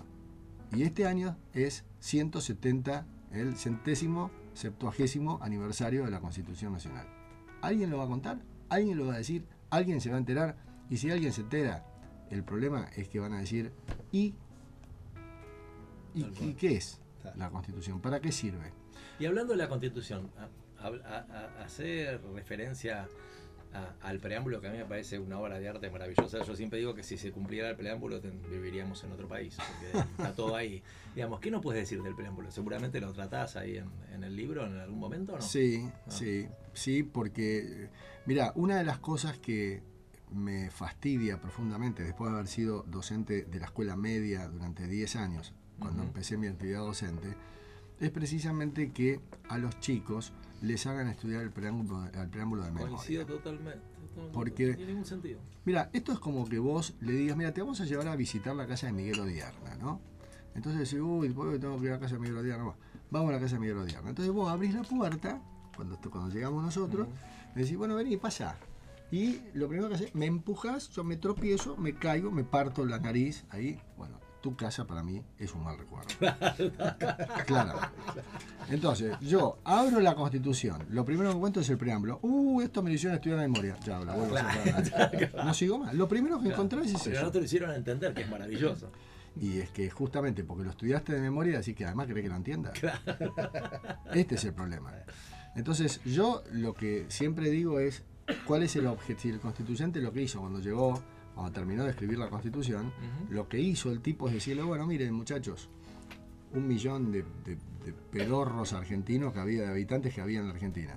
Miren, eh, nosotros ah, somos los representantes de ustedes, acá estamos, eh, nos mandaron las provincias, estamos aquí por voluntad de las provincias, eh, venimos a, estamos en un congreso constituyente, venimos a cumplir con pactos preexistentes, tanto tiempo venimos diciendo, hay que organizarse, hay que organizarse, desde hace 20 años venimos diciendo eso, bueno, lo estamos haciendo ahora, estamos cumpliendo con pactos preexistentes. Y la verdad es que el objetivo de la Constitución es que haya unidad nacional, que haya paz, que haya defensa, que haya bienestar general, libertad, no solo para nosotros, que eran ellos en ese momento, sino para nuestros descendientes, que somos nosotros ahora, y para cualquiera que quiera venir a la Argentina, señores, hay acá 3 millones de kilómetros cuadrados y un millón de habitantes. Hay más que kilómetros cuadrados que habitantes. Que. Así que hay que poblar, vengan. Y bueno, nosotros este, creemos en Dios, dijeron ellos, ¿no? Que los yanquis no, no, habían, no habían avanzado en eso. Nada, los yanquis nada. no dicen nada del preámbulo. No de- dicen nada de Dios. tal cual. Los constituyentes argentinos creían en Dios, le dedicaron al, al artículo 2 que sostiene el culto católico, de los 11 días de las discusiones, le dedicaron dos, así que imagínate. Este, creemos que fuente de toda razón y justicia y por eso ordenamos, decretamos y establecemos esta constitución. Ahora, yo, la pregunta es, ¿yo te dije el preámbulo? Sí. Sí. Y sin embargo, en un colegio te dicen uno. Claro, claro. Uno. Ahora, ¿qué crees? Que yo te diga, no, los representantes del pueblo de la Nación Argentina reunidos en Congreso Nacional Constituyente por voluntad que son de la provincia que la componen en cumplimiento de pactos preexistentes. Parece un locutor de esos que hablan, Tal ¿viste? Sí, Lejos. rápido. Sí, sí, sí, Yo sí. te lo tiro todo si querés. ¿Y de qué me sirve? Totalmente. No te queda nada. No te queda En nada. cambio, de la otra forma, algo te queda por lo menos. Mira, decímelo en todo caso de no memoria. Vos imaginate. Eh, por ejemplo, el Padre Nuestro, ¿no? Decilo, de, de- decilo no, de- no lo recite, porque viste que el Padre Nuestro vos lo recitas. Claro. ¿Y qué dirías? A ver, eh, progenitor nuestro que te encuentras en el firmamento. Tenés que pensar, Claro, sí. Claro. ¿no? Acá lo mismo, acá tendrías que pensar cómo decir el preámbulo no de memoria. No me lo digas de memoria, explícamelo, decímelo con tus palabras, decime qué quiere decir pactos preexistentes. Claro. Decime cuáles son los objetivos de la Constitución. Que haya unión nacional. Sí, pero unión nacional qué? Bueno, que lograr la unión nacional. No, constituir. Ah, no me jodas. ¿Qué tiene que ver? Si es constituir, afianzar, consolidar. Yo me acuerdo que este, en el colegio, en nuestro querido Santa Isabel, Santa Isabel. alguien me lo había hecho estudiar de memoria y para los objetivos del preámbulo, constituir una unión nacional, defensar la justicia, consolidar la paz interior, yo me hice la regla mnemotécnica, sea, sea CPPA. Parecía EAPP. Carlito Balá. Eh, constituir una unión nacional, afianzar la justicia, consolidar la paz interior. Y me, y me tenía que acordar de la regla para. Y, y esos eran los verbos, esos eran el, el con- el constituir es un verbo, ¿eh? lo que importa es eh, el, el- el sustantivo ahí, es decir, ¿qué es lo que quiero hacer con constituir qué? La Unión Nacional. Bueno, ahí está, eso es lo que importa. Después todo lo demás, este, todo lo demás es tal vez un ejercicio memorístico que puede ser válido para la gente grande. Yo me acuerdo que mi madre una vez fue a hacer un este un, un- uno de esos cursos en los que te enseñan a memorizar cosas, Claro, ¿viste? Para Talleres de memoria. talleres de memoria, que para la gente grande son buenísimos. Y le digo, ¿por qué no le decís, por qué no, me contaba, ¿no? Le digo, ¿por qué no le decís que te hagan estudiar el preámbulo de memoria? Está bárbaro. Claro. Porque es una manera de que, pero ahí sí, porque ahí tiene otro, el objetivo es otro. El objetivo es la memoria. Acá no, acá el objetivo es otra cosa. Una cosa que te iba, ya que estamos haciendo este, galletitas sueltas, que esto es lo divertido que tiene el libro de Félix. Una vez un alumno me preguntó algo que me gustaría transmitírtelo, porque a mí me gusta que a veces los alumnos no están reseteados, entonces, este, o formateados, no reseteados, en realidad formateados. Me decía, profe, ¿por qué no puede vivir el vicepresidente en la quinta y solo el presidente? Buena pregunta. Sí, Bueno, sí, buena pregunta. Bueno, mira. Falta de espacio seguro que no, es, claro. no, de no, sobra, no, olvídate. desde ya que no, claro. contá un poco la historia de eso. Lo que pasa es que la quinta presidencial fue una donación con cargo. Entonces, este, cuando Villate Olaguer, que bueno, es la calle que está Sí, al sí. costado, pero fue el dueño de la quinta. Exacto. Esa quinta fue cambiando de manos. Este, alguna vez en el reparto de tierras que hizo eh, Juan de Garay, allí cuando creó, fundó Buenos Aires, entre la gente que venía, ellos repartían tierras entre ellos. Claro. Y a alguien le tocó este, una- eh, este predio, digamos, de la quinta presidencial, eh, y después fue cambiando de manos. eh, Fue, fue inclusive, estuvo en manos de uno de los integrantes de, de la primera junta de gobierno, Ascuénaga. Y después cuando se murió quedó la hija y, y ahí se murió Ascuénaga. Y paradójicamente después llegó a manos de los Olaguer y, y Villate Olaguer se murió también en la quinta. Pero antes la había donado para que los presidentes argentinos... Presidencia de verano era, ¿no? Era, era para que los... eh, él, no, él en realidad la donó para que allí residieran los presidentes argentinos, eh, pero no, no, no, no decía si era residencia o permanente o temporaria. Lo que pasa al principio la usaban como residencia de verano. El primero que la usó, inclusive Perón la usó para... La usó para, para, para la UES, ¿no? Claro. la Unión de Estudiantes Secundarios, para que tengan un lugar de recreación y demás. El primero que la usó como residencia oficial y fija fue Aramburu Ajá. y después Frondizi, eh, co- como digamos el primero constitucional. Eh, pero, pero no vive el vicepresidente y ahora está declarada eh, lugar y museo histórico nacional. Sí, No vive el vicepresidente porque la donación fue para que viva el presidente. tal cual. Y entonces, este. Además Y- me y- imagino, además, perdón, Sí, sí, Miguel, sí, sí, perdón, perdón. teniendo en cuenta la relación y no el puedo. vínculo que hay entre los Actual, de los actuales. yo no me imagino- sería él. No creo.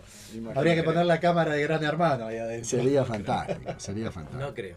¿Y las dimensiones eran como las que conocemos ahora o eran más amplios? No, este, las dimensiones eran, llegaban hasta el río. Ah, Eh, ahora llega hasta Libertador. Algunos dicen que hay un túnel. Ese, eh, ese túnel está en realidad, pero el túnel eh, al principio la idea era que llegara hasta el río, pero en realidad pasa por debajo de la vía. La vía, claro. Eh, Comunica los dos. Comunica los dos sectores, exactamente. Porque después, bueno, la vía pasó por ahí por el medio, porque antes no, no- no Claro, estaba por ahí. claro. Pero era, es un poco más chica de lo que era originalmente.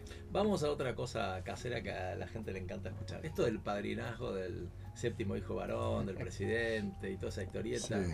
¿Qué hay de mito? ¿Qué hay de realidad? No, es cierto, es cierto, sigue existiendo. Este, eso nació, eso nació con Figueroa Alcorta. Ajá. A Figueroa Alcorta le tocaron varias. estudió, estudió porque me contesta todo. Sí, sí, Por ahora viene muy bien, ¿eh? Muy bien. Que a veces no me acuerdo ni lo mismo que yo escribí. Sí, sí. Este, eh, eh, vos sabés que Figueroa Alcorta fue el primer presidente argentino eh, en ocupar las tres máximas posiciones de los tres poderes. O sea, fue el único. Porque el tipo empezó siendo vicepresidente de Quintana, eh, cuando Quintana, por lo tanto siendo vicepresidente de Quintana, presidía el Senado. Claro. Después, cuando Quintana se muere, él lo reemplaza y por lo tanto preside el Poder Ejecutivo como presidente. Y en 1930 eh, lo eligen como eh, juez de la Corte y cuando se muere eh, Repeto, que era el presidente en ese momento, lo ponen a él. Entonces también presidió la Corte Suprema. Fue el único, el único que estuvo en los tres lugares. Y paradójicamente firma la, la acordada de 1930 justificando de alguna manera, validando el golpe de Estado de 1930 y uno se pregunta qué paradojas de la vida que la Facultad de Derecho de la Universidad de Buenos Aires, en la que se estudia la Constitución y demás, está en la avenida Figueroa Alcorta, que fue uno de los que firmó una acordada en la que se violó la Constitución, ¿no? Pero es una paradójica. Paradojas paradojas argentinas. notables. Tal cual. Paradojas Y, argentinas. Este, y Figueroa, en la época de Figueroa Alcorta eh, había unos rusos acá en la Argentina, una pareja rusa, que tra- traían de allá, de Rusia, la creencia de que el séptimo hijo varón, si no era apadrinado por el presidente o por el zar, digamos, en aquel momento, eh, se convertía en un lobizón. Hasta las huevadas que pensaban la gente, pero indudablemente eso, cuando es una creencia, y este fue y dijo, voy a intentar preguntarle al Sí, sí, presidente. claro. Y Figueroa Corta, no sé no tendría nada que hacer, pero realmente le dijo, bueno, sí, soy tu padrino, ¿cuál es el séptimo hijo varón? Y así siguió la, la historia. Después Perón lo institucionalizó, inclusive con un aporte económico y con una, con una medalla.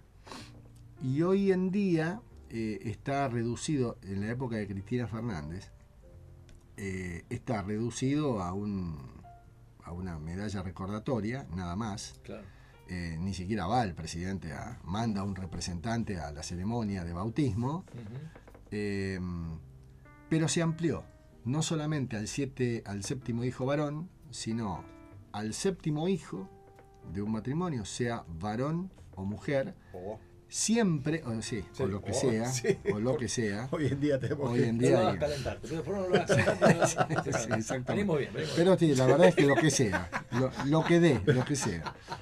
Y el séptimo hijo varón o mujer, el séptimo hijo, en definitiva, siempre que todos provengan, sean de sangre de padre o madre, ¿no?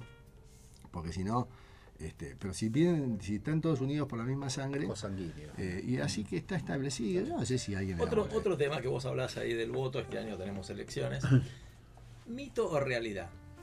Se supone que cuando uno es fiscal, digamos, tiene un nombramiento y demás, ser presidente de mesa, tiene que hacer un curso, digamos, puede ser presencial, online, todo lo demás. Pero hay un mito, o no, vos nos dirás, de que supongamos que falta el presidente de mesa, el vicepresidente, y llega el primero a votar ahí, lo ponen como presidente de mesa. ¿no? Ese es el mito urbano. ¿Es así o no es tan así? Bueno, en la realidad es así. O sea, lo que pasa es que si vos vas a las 8 de la mañana o cuando abre la mesa y te encontrás que y no llega a estar, no están las autoridades, es probable que el gendarme te diga, sí, o- y antes que te vayas alguno te puede agarrar y te puede decir, bueno, se tiene que quedar. Ahora, ¿esto surge del código electoral o no? Bueno, es una tradición más Es que nada práctica. porque no está previsto en el Código Nacional Electoral que esto tenga que ser así. Por ejemplo, ser presidente de mesa es una carga pública, pero está previsto en el Código Nacional Electoral. A vos te eligen y tenés que ir. Exacto, Porque si no vas, tenés una pena de prisión, inclusive, de seis meses a dos años. exactamente. De ahí que te lo apliquen, no es otra cosa, pero está. O sea, es una carga pública y como todas las cargas públicas, tienen que estar escritas. Como cuando vos sos testigo, Mm. tenés que atestiguar. Es una obligación. No podés rehuir al, al testimonio porque sos un auxiliar de la justicia. Pero está escrito. Ahora, esto no está escrito. Sin embargo, yo me niego. porque, o sea, ¿qué es lo que está escrito? Mm. Lo que está escrito es que cuando no está la autoridad de mesa, eh, las autoridades lo que tienen que hacer, eh, la policía, gendarmería, quien esté ahí, tienen que adoptar todas las medidas posibles para hacer comparecer a los que no han comparecido. Ahora, todas esas medidas posibles, anda a buscarlo, encontrarlo, porque te puede llevar toda la mañana. Sí, sí. Como en realidad eso que dice el código a veces es impracticable, entonces apelan a esto de, bueno, vení vos. Si vos te decís que no, no te pueden obligar. ¿Por qué? Porque vos lo primero que vas a decir es, bueno, ok, yo me quedo, pero decime, mostrame dónde está escrito. Claro. Si vos me traes la norma donde esto está escrito, yo me quedo. Si no, me voy. E- Es muy probable que, eso pasa con los testigos también, Sí, claro. es muy probable, viste cuando por ahí están haciendo un operativo y hay que firmar un Sí, acta, están haciendo un allanamiento. entonces necesito todos que pasan por la calle, Claro. vení. Eso sí los agarra, no te niegues porque olvídate. Sí, sí. Pero yo he visto, he visto, en- estando en, cuando trabajaba en Lotería Nacional Ajá. tantos años, eh, hubo que hacer una, un, una- un acto, un allanamiento, esos tipos salieron a la calle y yo los acompañé y buscaban a los, a los que venían caminando. Primero miraban a ver quién podía Claro. ser, una especie de semblanteo. Pararon a un tipo que le dijo, no tengo tiempo, lo hubieran podido meter adentro. Sin embargo, dijeron, vamos a dejar. No quieren líos. Es decir, Claro, bueno, vamos claro. a buscar. Si al tercero me dicen que no, lo metemos adentro. Con esto me imagino que pasa lo mismo. O sea, te van a decir, señor, se tiene que hacer cargo. No. Si dos, dos, dos eh, objeciones que pones y probablemente te dejen libre. Ahora, ¿cómo puede ser alguien presidente de mesa si no hizo ningún curso? Bueno, lo que pasa es que frente al Hay no hay, frente al no hay autoridad, Mm. eh, te van a decir es preferible que alguien que esté, porque de última van a estar los fiscales que lo van a ayudar, ¿viste? O buscar un vicepresidente de otra mesa y colocarlo ahí. Eh, sería, bueno, yo creo que eso está dentro de las de la adopción de las medidas necesarias que puede ser hacer comparecer a los que no fueron o de última hacer eso. Lo que pasa es que también el código dice que las autoridades de mesa tienen que ser elegidas de entre el padrón que corresponde a la mesa. O sea, vos tenés que... Claro, exacto. A y- mí como me ha tocado, estoy en la O, Claro. por mi apellido. Pues si no, Incluso sacan- voto en la misma mesa. para no- Es que votás en la misma Claro, mesa, exactamente. Voto cantado, que también hace referencia a esto. ¿Es verdad? ¿No es verdad? Me encanta voltear mitos, ¿viste? Me encanta. ¿eh? Voltear mitos, ese es un nombre para un libro. ¿eh? Voltear mitos. Voltear mitos, exactamente. Bueno, claro, el, el voto cantado. Mira, vos abrís el artículo 101 del Código Nacional Electoral y te dice que hay voto válido, voto nulo, voto recurrido, voto impugnado, voto en blanco. Mm. No hay otros. La pregunta es, ¿dónde está el voto cantado acá? ¿Qué, ¿Dónde dice voto cantado? El voto cantado eh, sería aquel eh, de alguien que en la mesa está eh, haciendo manifestaciones acerca de quién va a votar, gritando, con insignias, con banderas, con Claro. la cara de Cristina en la remera, en fin, está haciendo como de alguna manera una manifestación acerca de quién votar. Porque se supone que el voto es secreto, está violando ese secreto de, del Efectivamente. voto, ¿no? evidentemente. Entonces, ¿qué se hace con alguien que está haciendo eso? Ah, eso es voto cantado. Mm, mirá, no votó. O sea, ¿cómo voto cantado si no votó todavía? Claro. Entonces, ¿qué, qué, qué es lo primero que se le ocurre a la gente? te impugno el voto. O sea, vos- Antes de votar. Claro, antes de votar te dicen, pero ¿qué voto me vas a impugnar si yo todavía no voté? Entonces, no, te impugno el voto y por lo tanto, no, que sería no te dejo votar. Claro. Bueno, la persona que está cantando, silbando la marcha peronista o lo que sea, Mm. te va a decir, mire, yo voy a votar igual, porque tengo derecho a votar y no hay Dios que me lo pueda impedir, porque yo tengo el DNI y estoy en el padrón. Mm. Así que tengo derecho de votar. ¿Te tienen que dejar votar? Sí, te tienen que dejar votar. Después cuando salís, probablemente te arresten, porque vos estás cometiendo un delito electoral. ¿Cuál es el delito? Justamente hacer manifestaciones en un lugar donde tenés que callarte. Pero que vos cometas un delito no quiere decir que no te dejen votar. Y tu voto va a ser tan válido como cualquier otro, pero después vas a pagar las consecuencias Claro. te van a llevar a la justicia y tendrás que pagar las consecuencias. Es igual que si estás en la cola y alguien te roba el DNI o el documento, no el DNI, la billetera o, o el celular. Sí, sí. El tipo, el ladrón, digamos, cometió un delito, pero él puede pedir votar. Decir, no, yo voy a votar igual. Claro. En todo caso, entro, me esperan y después me arrestan. El voto cantado no existe. En realidad, lo que existe es una conducta ilegal, desde el punto de vista del Código Nacional Electoral, que merece un castigo. Pero no es un voto eso, es una conducta irregular. Y te voy a contar lo que me pasó a mí cuando yo fui presidente de mesa. A ver tu opinión, ¿no? Abrimos la mesa, me llega un gendarme y me dice, hay un tal, no importa el nombre, que seguramente venía a votar, el hombre está prófugo, así que en cuanto venga usted me tiene que avisar y después que emita el voto, yo lo voy a detener. Imagínate el momento. Yo qué Claro. le dije, no, va, no, venía a votar este muchacho. O sea, la lógica indica que no. Y el gendarme me mira con cara como diciendo, vos haceme caso, yo sé de esto, va a venir a votar. Bueno, listo. Llega el sujeto, todo el mundo sabía, imagínate el momento tenso que fue eso, ¿no? Bueno, entonces, votó ¿En qué momento le avisaste al gendarme? Cuando estaba dentro del cuando estaba adentro, exactamente. Votó, lo fui a- le fui a avisar, el tipo sale, lo detienen, no, o sea, primero votó Claro. y le detuvieron el DNI, lo arrestaron y se lo llevaron. El gendarme me dijo que no le podían prohibir el voto porque no tenía condena firme. ¿Es exactamente correcto esto? Aunque tuviera condena firme, si está en el, en el padrón el electoral, padrón, sí. vo- vota igual. Tiene derecho. Porque cuando una persona, es cierto que una persona con condena firme no vota, es cierto, Mm. pero lo tienen que sacar del padrón. Claro. Porque el juez penal le avisa a la Cámara Electoral, acabo de condenar a un tipo, tiene condena firme, quítenlo del padrón. Entonces te lo sacan y vos ya no estás. Es más, aunque vos no seas un delincuente, si vas a votar y no estás en el padrón, no votás. Tal cual, es verdad. O sea que es la otra cara de la moneda.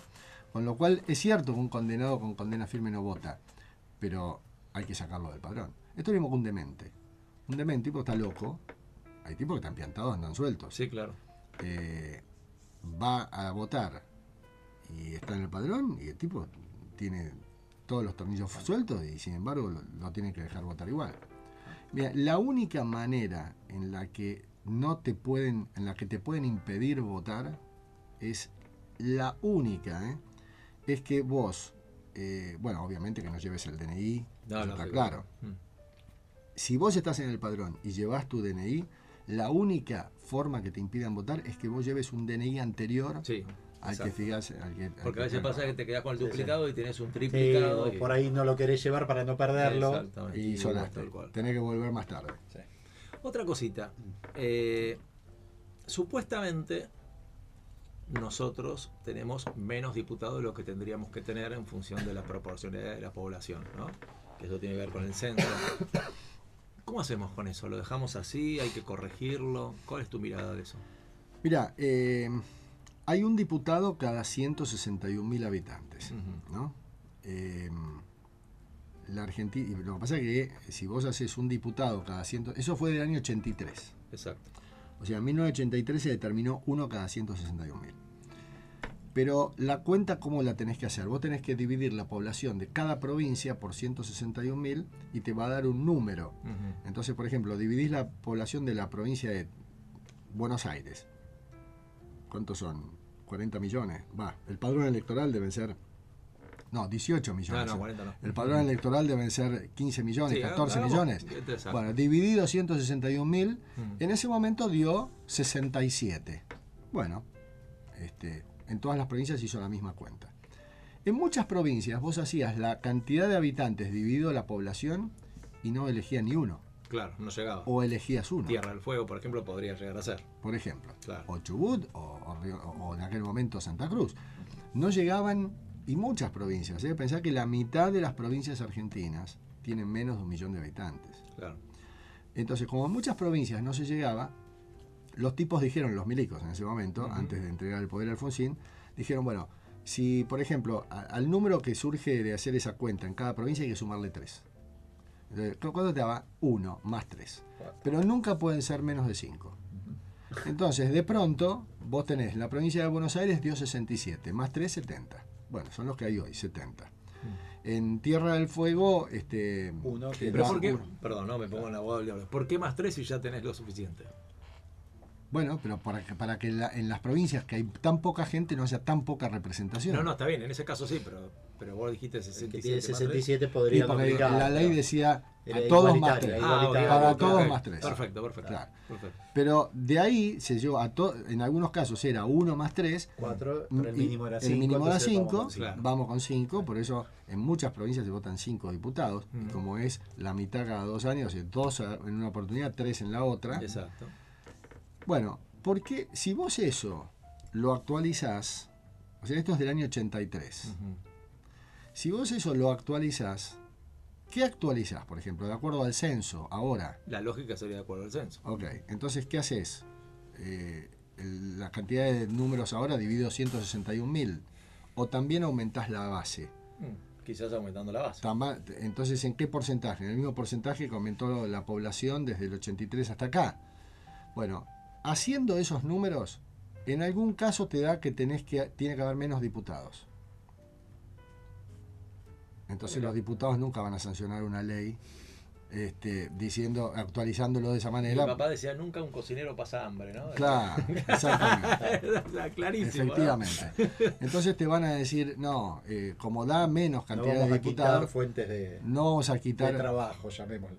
Y el problema es que hay tan poca gente en las provincias que estas, estos desfasajes, es muy difícil actualizar esto porque, hay, porque está muy mal distribuida la población. Claro. Entonces, hubo un fallo en la, en- de la Cámara Nacional Electoral hace 3, 4 años, eh, que fue Córdoba con este, Estado Nacional, en la que se exigí, en la Cámara Nacional Electoral dijo, tienen que aumentar la población. Tienen que aumentar, perdón, tienen que actualizar la cantidad de diputados. Mm, Y, y el Congreso dijo, pero ¿por qué tengo que? Dice, no, porque después de cada censo, dice la Constitución, el Congreso fijará la representación de acuerdo al mismo. Pero fijará es, deberá fijar o es, podrá fijar, Claro, o una facultad o un deber. o un deber.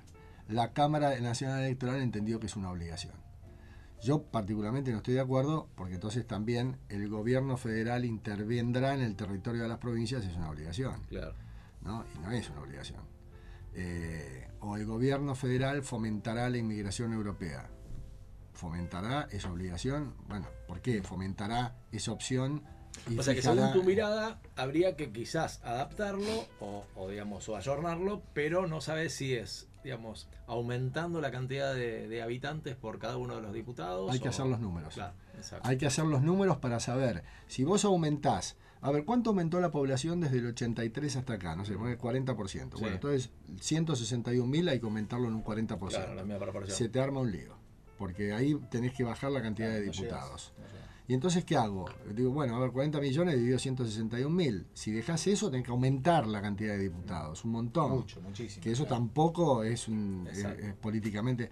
Entonces, como es, como hay mala distribución de la población y en algunas provincias te quedás sin diputados, deja todo como está, te dice. Hablando de eso, ¿por qué, por qué, digamos, me gustaría escuchar tu opinión, ¿por qué esta cosa de la reelección indefinida tanto de los diputados como lo de los senadores? Porque no hay manera de buscar una alternancia política a eso. Bueno, pero hay otra vez un tema que yo abordo mucho en, en el libro cuando hablo del Estado, del tema población y de la mala distribución que hay en la población, que genera muchos problemas y entre ellos esto. Porque fíjate que en las provincias hay tan poca gente, y yo te agrego, tan poca gente idónea, Mm. Que si vos no le permitís a un diputado, a una provincia, eh, o sea, eh, si en la provincia vos no permitís que los mismos diputados o senadores por la provincia eh, sigan siendo, sigan, tengan posibilidad de reelección, te quedás sin candidatos. ¿Te parece? Y en algunas provincias, mm, en algunas provincias sí. Sí. A ver, habría que ver si esto es así o no. Yo de cualquier manera soy de los que piensa que vos no podés permitir que un senador esté cinco periodos, seis periodos. Sí, porque termina siendo un aguantadero que ya sabemos, ¿no? Ah, bueno, por supuesto. Yo creo que Lo dijiste vos, Rolfi. dos periodos, ponele tres, porque si el presidente puede hacer dos, eh, el otro puede hacer tres, ponele. Pero, pero en algunos casos eh, hay provincias que son muy pobres, ¿eh, Miguel? ¿Sí? Y Me sorprendes con lo que decís. La verdad, no- nunca se me hubiese ocurrido eso. Chaco, el, el elemento personal. La- vos mirás a algunos dirigentes, diputados, senadores de las provincias, de algunas provincias, y decís, mamita, ¿no? Y otra cosa, una de las cosas que nosotros le inculcamos a nuestros alumnos es esto de, bueno, la Constitución Nacional es la ley suprema y todo, todas las normas que están debajo de ella tienen que tener cierta coherencia y armonía con Mm. y no contradecir.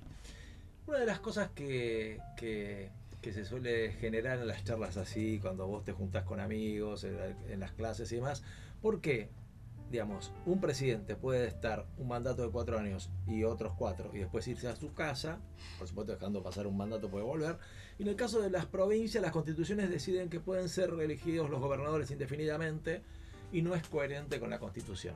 Eso no así tiene que ver con la autonomía de cada provincia. Sí, eso tiene que ver con la autonomía de cada provincia, que la misma Constitución Nacional dice que las provincias tienen la facultad de elegir a sus gobernantes, crear sus propias instituciones, definir qué características tienen que tener los gobernantes o requisitos deben cumplir para poder acceder al cargo, cuánto duran en su cargo, y dentro de eso se incluye la posibilidad de que haya o no reelecciones.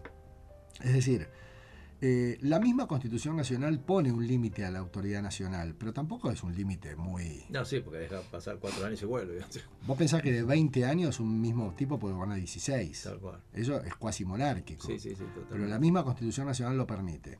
En ese sentido, la Constitución le da autonomía a las provincias y las provincias pueden hacer lo suyo. Por ejemplo, en Santa Fe no se puede, no, no hay reelección. Creo que son dos o tres las provincias y hay otras dos o tres que tienen reelección indefinida. Mm. Santa Cruz, por ejemplo, este, Formosa, con Infran, que está desde que nació, más o menos ahí. En Sí, el cargo. hablar de las intendencias, ¿no? Bueno, No, no. la Bueno. falta total de. En la provincia de Buenos Aires, eh, en la época de Vidal, se había sancionado una Claro. ley y los intendentes están tratando de, de voltearla. Tal cual. Eh, bueno, la realidad entonces es que eh, eso es un tema local y provincial, pero otra vez, en las provincias hay tal nivel de eh, tal nivel de feudalismo y de personalismo y de pobreza que la, cuando vos tenés un, un ámbito lleno de pobres, cooptar al pobre es muy fácil. Lo cooptás, lo convertís en un fanático Sí, tuyo, O lo generás dependiente. es una forma de generar la dependencia y entonces te va- armás tu base electoral para toda la vida. Eh, por el sistema federal que tenemos no se puede impedir que las provincias hagan eso, pero, pero la mejor manera de evitar eso, no para, para mañana ni para pasado, sino para el futuro, para un mediano y largo plazo, es a través de la educación. Esto es lo mismo que el voto calificado. Decir, ¿Puede ser que un tipo que no sabe leer y escribir vote? ¿Puede ser eso posible que un, que un analfabeto pueda votar? Y yo, desde el punto de vista teórico, te puedo decir, y no me gusta, porque elegir una autoridad es un tema que requiere no un gran conocimiento, pero un mediano conocimiento, algo de instrucción hay que tener. El problema es, ¿cómo hago para eh, decidir quién vota y quién no? ¿Qué criterio uso? Cualquier criterio es peligroso. Entonces digo, mira, vamos a hacer una cosa. Que vote todo el mundo, voto universal, vamos a educar. Vamos a educar a la gente. Y de esa manera vas logrando que, este, que se depure todo ese yuyo que surge de la ignorancia cívica. Pero para eso se necesitan muchos años. Los japoneses decían, inviertan y esperen 50 años. Inviertan en educación y esperen 50 años. Bueno, alguna vez hay que invertir. Alguna vez hay que empezar a, a, digamos, a difundir este, todas estas cuestiones que Sí, son a sembrar feas. para que la cosecha en algún momento dé sus frutos. ¿no? Exacto. Alguna vez hay que empezar a sembrar para cosechar. Y cosechar varias veces por ahí. Tal cual. Eh, Otra cosa, Félix. Eh, primero te voy a dar un- una mirada de esto y me gustaría escuchar que si vos coincidís, si te parece que no es así, si te parece que es saludable que sea. Esto de tener una elección cada dos años, ¿no? Término medio. Yo tengo la sensación de que asume un presidente el 10 de diciembre, bueno, hasta que se acomoda, hasta que más o menos se ubica dentro de- del poder, elige su gente y demás. Bien, se pasó el primer año. Segundo año estamos en campaña. Nos dedicamos a otra cosa, casi no gobiernan, listo. Vamos al tercero. El tercero, entre que la reelección y todo lo demás. O sea, me parece, ¿no te parece un poquito exagerado eso? Me parece que sería positivo, listo, está- tenés cuatro años, listo, a los cuatro años te, te volvemos a, analizar. Digo, ¿no te parece que hay un poco, un totalmente. poco totalmente. exagerada esa situación? Mira, yo sería partidario de lo siguiente. Eh, en Uruguay, por ejemplo. En Uruguay no hay elecciones intermedias. Tal cual. Eh, si vos le das al presidente cuatro años, no entiendo por qué el presidente dura cuatro años y un senador seis. Tal cual. No entiendo por qué. Coincido. Pero si un presidente dura lo mismo que un diputado, un senador debería durar lo mismo. Entonces, dale cuatro años al presidente y al vice y a los cuatro años se renueva todo, el Congreso también. Entonces no hay elecciones por cuatro años. Corres otro riesgo ahí. Que no haya obras durante cuatro años, ¿no? Porque fíjate que las obras Claro. empiezan a surgir cuando hay Sí, elecciones. Empiezan a apretar las, la- Pero esas son las deformaciones en calles y realidad. Entonces, opción 1. Cuatro años para todo el mundo, elección única para todos. Opción 2. ¿Viste que los presidentes te dicen que cuatro años es poco? Eh, ¿Cuántos presidentes argentinos que tuvieron la posibilidad de ser elegidos, cuántos lo intentaron? Vos decís, ¿cuántos fueron por la reelección? No, claro. Claro. ¿Cuántos lo ¿Cuántos se intentaron? presentaron para ser reelectos? pudiendo ser reelectos. Mm. Fueron seis. Cuatro lo lograron. Hubo uno que no lo logró, que fue Macri. Ujú. Y bueno, yo no, hubo otros siete, porque hubo otro que se Siempre bajó. estamos hablando de los que se presentaron y no lo Claro, lograron, no, no, claro. que no jugó, no jugó. Kirchner no quiso, claro. pero bueno, esa fue la jugada de dejar a Sí, su sí, mujer. Macri quiso y no pudo. Y Alberto ahora no va. Pero la verdad es que en general lo han logrado los que se presentaron a la reelección. Mm. Eh, por lo tanto, y te dicen que cuatro años es poco. Entonces, ¿por qué no hacemos una cosa? Presidente por ocho años y elecciones legislativas cada cuatro. Entonces, y, y presidente cada ocho años y olvídate, De la Ocho años. pero espera, olvídate de ocupar un cargo. Y si te, Ah, y si bueno, no- eso- olvídate eso, de claro. ocupar un cargo, no solamente no ser presidente, no podés volver a ocupar un cargo público, a nivel exacto, nacional. Exacto, en el privado hace lo que quiera, pero en público no. Nada. Ocho, es como en Estados Unidos. En Estados Unidos, viste que los tipos Pues son ocho o seis. son ocho. Ah. Va, son cuatro y no, cuatro. son cuatro y cuatro, Ah. pero no volvés nunca más. Pero no volvés nunca más. Sí, pero igual, igual me suena mucho, así como vos, ocho. Bueno, pero pensá una cosa. Menem, 10 años y medio. Eh, Cristina Fernández, 8 años. Eh, Perón estuvo desde el 46 hasta el 55. O sea, siempre que se presentan a reelecciones lo logran, casi siempre, y ganan. Kirchner lo hubiera logrado. El único que no lo logró fue Macri, y estuvo ahí. Entonces, si en la práctica termina ocurriendo esto, que un presidente termina siendo dos periodos, bueno, listo, haz una cosa, déjalo dos periodos. Déjalo ocho. Vos gobernás ocho años. Pero eso sí, olvídate después de nada, eh, de volver. Claro. Y, y las elecciones legislativas cada cuatro. O si no, seis años el presidente y las elecciones legislativas tres. cada tres. Esa sería otra alternativa. Pero en lugar de dos son tres. Qué sé yo, no sé si es mucha la diferencia. Eh, antes, antes, los presidentes duraban, antes de la reforma del 94, los presidentes duraban seis años en su cargo, los senadores duraban nueve y se los renovaba cada tres años, y los diputados, como ahora, duraban cuatro y se los renovaba cada dos. Cada dos tenías elecciones de diputados, cada tres tenías elección de senadores. y cada seis de presidente. Hoy tenés cada dos años diputados, cada cuatro años tenés diputados más presidente y cada seis años eh, eh, renovás eh, senadores. O sea, cada uno vota senadores cada seis años. La Cámara se renueva cada dos, pero son ocho provincias. Ahora en el 2023 va a haber ocho provincias que van a elegir a sus tres senadores, ¿no? Y solo ocho. Las otras 16 unidades federativas, el, el pueblo de las otras 16 no va a elegir senadores. Bueno, unifiquemos todo, pero dale al presidente lo que en definitiva termina ocurriendo. Vos tuviste a Roca que te gobernó 12 años, en dos periodos distintos. Perón te gobernó tres periodos, 10 años en total. Irigoyen gobernó dos periodos separados, pero completó 8 años. Eh, Menem, Kirchner, eh, bueno, Kirchner no porque no, se presentó, pero Menem, eh, este, Cristina Fernández, y se asumen y al final los terminan eligiendo. Bueno, institucionalizando y institucionalizarlo y después impedirle que se vuelva a la casa directamente. Mirá, la verdad, ningún sistema en ese sentido es perfecto.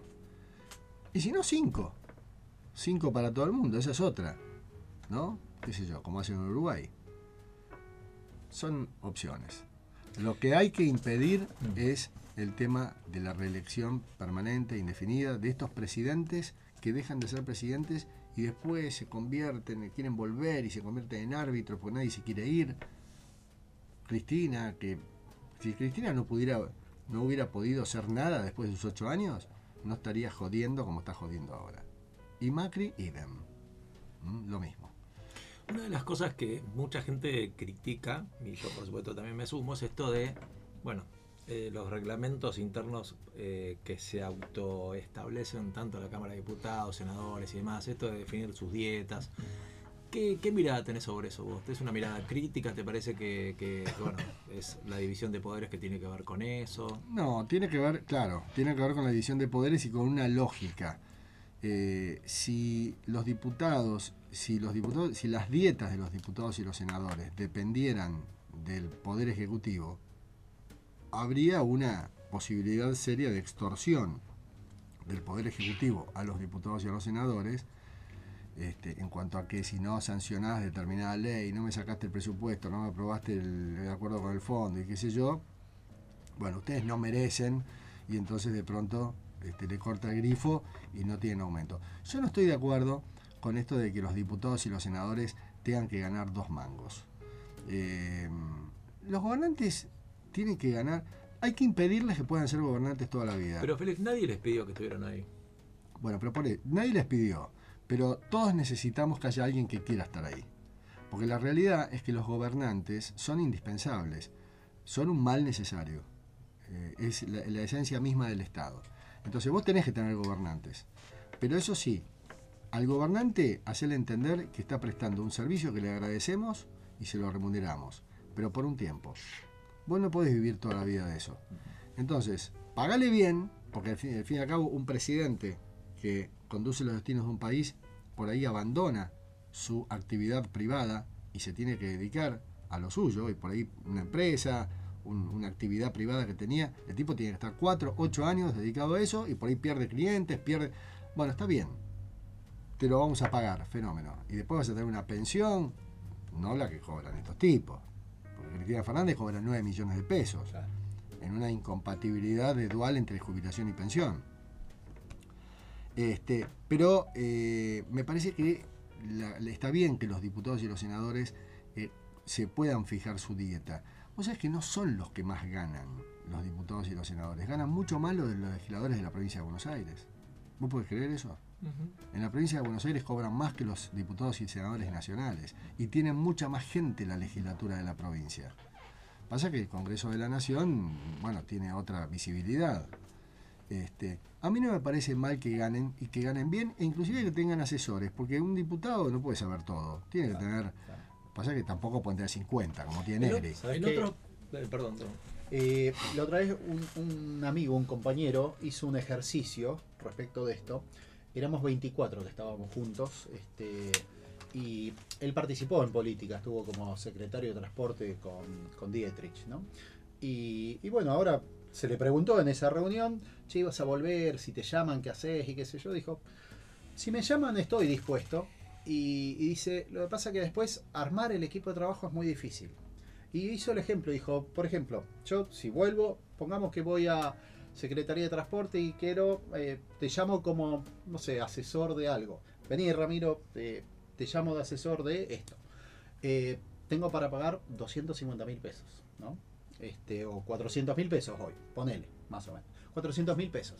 Y así, eh, ¿te interesa? Y no, la verdad que yo en mi actividad gano más y con 400 mil no vivo. Mm, Entonces, eh, Claro. y así éramos 24. Claro. 22 dijimos que no, dos le dijeron que sí. ¿Quiénes son los dos que dijeron que sí? Militares. Porque el sueldo del militar Es está bajo. por debajo de eso. Claro. Fueron los únicos dos. Un ejercicio muy bueno que te abre la realidad. Sí. Y es a lo que vos vas. Sí, ¿verdad? sí. O sea, los salarios tienen que estar bien remunerados. Inclusive para que no le dé lugar a que traten de generar ingresos de otra forma ilícita o, aunque sea lícita, desatendiendo a su principal labor, que es la política en ese momento, porque no le alcanza para vivir. Entonces el tipo también tiene que dedicarse parte de su tiempo Pero a generar ingresos de otra absolutamente. forma. Además, yo, Entonces- además yo lo que creo también, eh, a ver, estos tipos, los, los que nos- los gobernantes en general, eh, son viven de la política porque muchas veces no pueden vivir de- del sector privado, no pueden hacer, eh, o sea, no, no los convocaría nadie en el sector privado. Entonces, si vos les pagás mal, termina quedando el yuyo en la actividad pública. Después vos te quejás de eso. Eh, además te digo, no es el gasto de lo que ganan los diputados y los senadores, ni el presidente y el vice, no es el gasto que, que genera déficit fiscal. Lo que genera déficit es la cantidad de gente que hay trabajando en el sector público y la cantidad de planes de gente que sin trabajar cobra igual. Eso genera déficit. Y, y además la corrupción. La corrupción creo que se lleva el 20% de los recursos. Si además le sumás una, un sobredimensi- sobredimensionamiento estatal, eh, ahí sí vas a generar un déficit grande. Achicar el Estado a las cuestiones a las que el Estado se tiene que dedicar exclusivamente, poner los funcionarios necesarios para que eso se haga bien, pagales bien y darles un tiempo y decirles acá pueden estar únicamente tantos años. Bueno, eh, eso no sirve decir, ah, ustedes se tienen que bajar los sueldos. Sí, pero Félix, eh, hay gestos. ¿Te acordás cuando en el- en- durante la cuarentena, digamos, le han pedido al Sí. presidente Sí, sí, en determinados momentos hay gestos. que Ahora, hay que tener en cuenta? ahora, fíjate. Veintipico de ministerios. Bueno, ahí está. Ahí está. Veintipico de ministerios. La constitución de 1853 establecía que tenía que haber ocho ministerios y decía los nombres inclusive de los ministerios. Después en la reforma del 1898 se llevó, se dijo, bueno, eh, que... No, perdón, yo dije ocho ministerios, la del 53, cinco ministerios, y decía los nombres. En 1898 se aumentó a ocho, ya sin decir qué nombres tenían que tener. Y en la reforma del 94, o sea, de 1898 a 1994, 100 años, en la Argentina, 8 ministerios. En el año 94 se delegó en el Congreso la facultad de decidir la cantidad de ministerios. Es decir, el presidente lo decide y el Congreso siempre dice que sí. Desde que se liberó, digamos, ese cepo constitucional, empezamos a tener 20 ministerios, como si tener un ministerio te asegurara que la actividad que ese ministerio regula fuera eficiente. Bueno, tenemos el ejemplo del Ministerio de la Mujer, ni hablar. Ministerio de la Mujer. Algo más. Instituciones como por ejemplo, instituciones como por ejemplo el INADI. ¿Qué tiene que hacer el INADI? ¿Qué hace el INADI? Tal cual. El otro día escuchaba a alguien que decía que había que eliminarlo y le decían, vos querés institucionalizar la discriminación. Pero, Por Dios. pero te joda. ¿Qué tiene? ¿Para qué está la justicia? Tal Si la justicia es la que interviene en los temas de antidiscriminación que son delitos. ¿Qué tiene que hacer el INADI? Informes nada más. Es absolutamente absurdo. Totalmente. Eh, Y Félix, eh, a ver, nosotros somos enamorados de la Constitución, eso ya es Sí, obvio, ¿no? claro, sí. Pero por más que uno esté enamorado de alguien o por más que nos pasa a nosotros con nuestros hijos, es lo que más amamos en la vida, pero también hay cosas que criticamos, que no nos gustan, que marcamos. De la Constitución, si vos tuvieras que, si tuviera la posibilidad de modificar la Constitución y mejorarla según tu criterio, nombrame tres, cuatro, cinco cosas que dirías, esto lo modificaría. Para mí la reforma del 94 fue la más grande que tuvo la, la Constitución, fue, fue perniciosa, fue negativa. Mira, respecto a lo que hay hoy, lo primero que hago al modificar la Constitución es eliminar la facultad del presidente de ejercer atribuciones del Congreso, Exacto, los decretos famosos. o sea, eliminar los decretos de necesidad de urgencia. Eliminar la posibilidad de que, el de que el Congreso le pueda delegar facultades al presidente, es decir, los decretos delegados. Eso me va a generar un profundo... Va, va a acentuar el sistema republicano que está bastante desdibujado por estas cosas. Primer punto. Segundo, resuelvo mejor el tema de la ciudad de Buenos Aires, capital federal. Es un desastre. No se sabe qué es la ciudad de Buenos Aires, si es una provincia, si es un municipio. Entonces lo que hay que hacer es volver a lo que pasaba antes. Si querés, a la ciudad de Buenos Aires ya quedó autónoma, fenómeno, ya es una unidad federativa más, perfecto.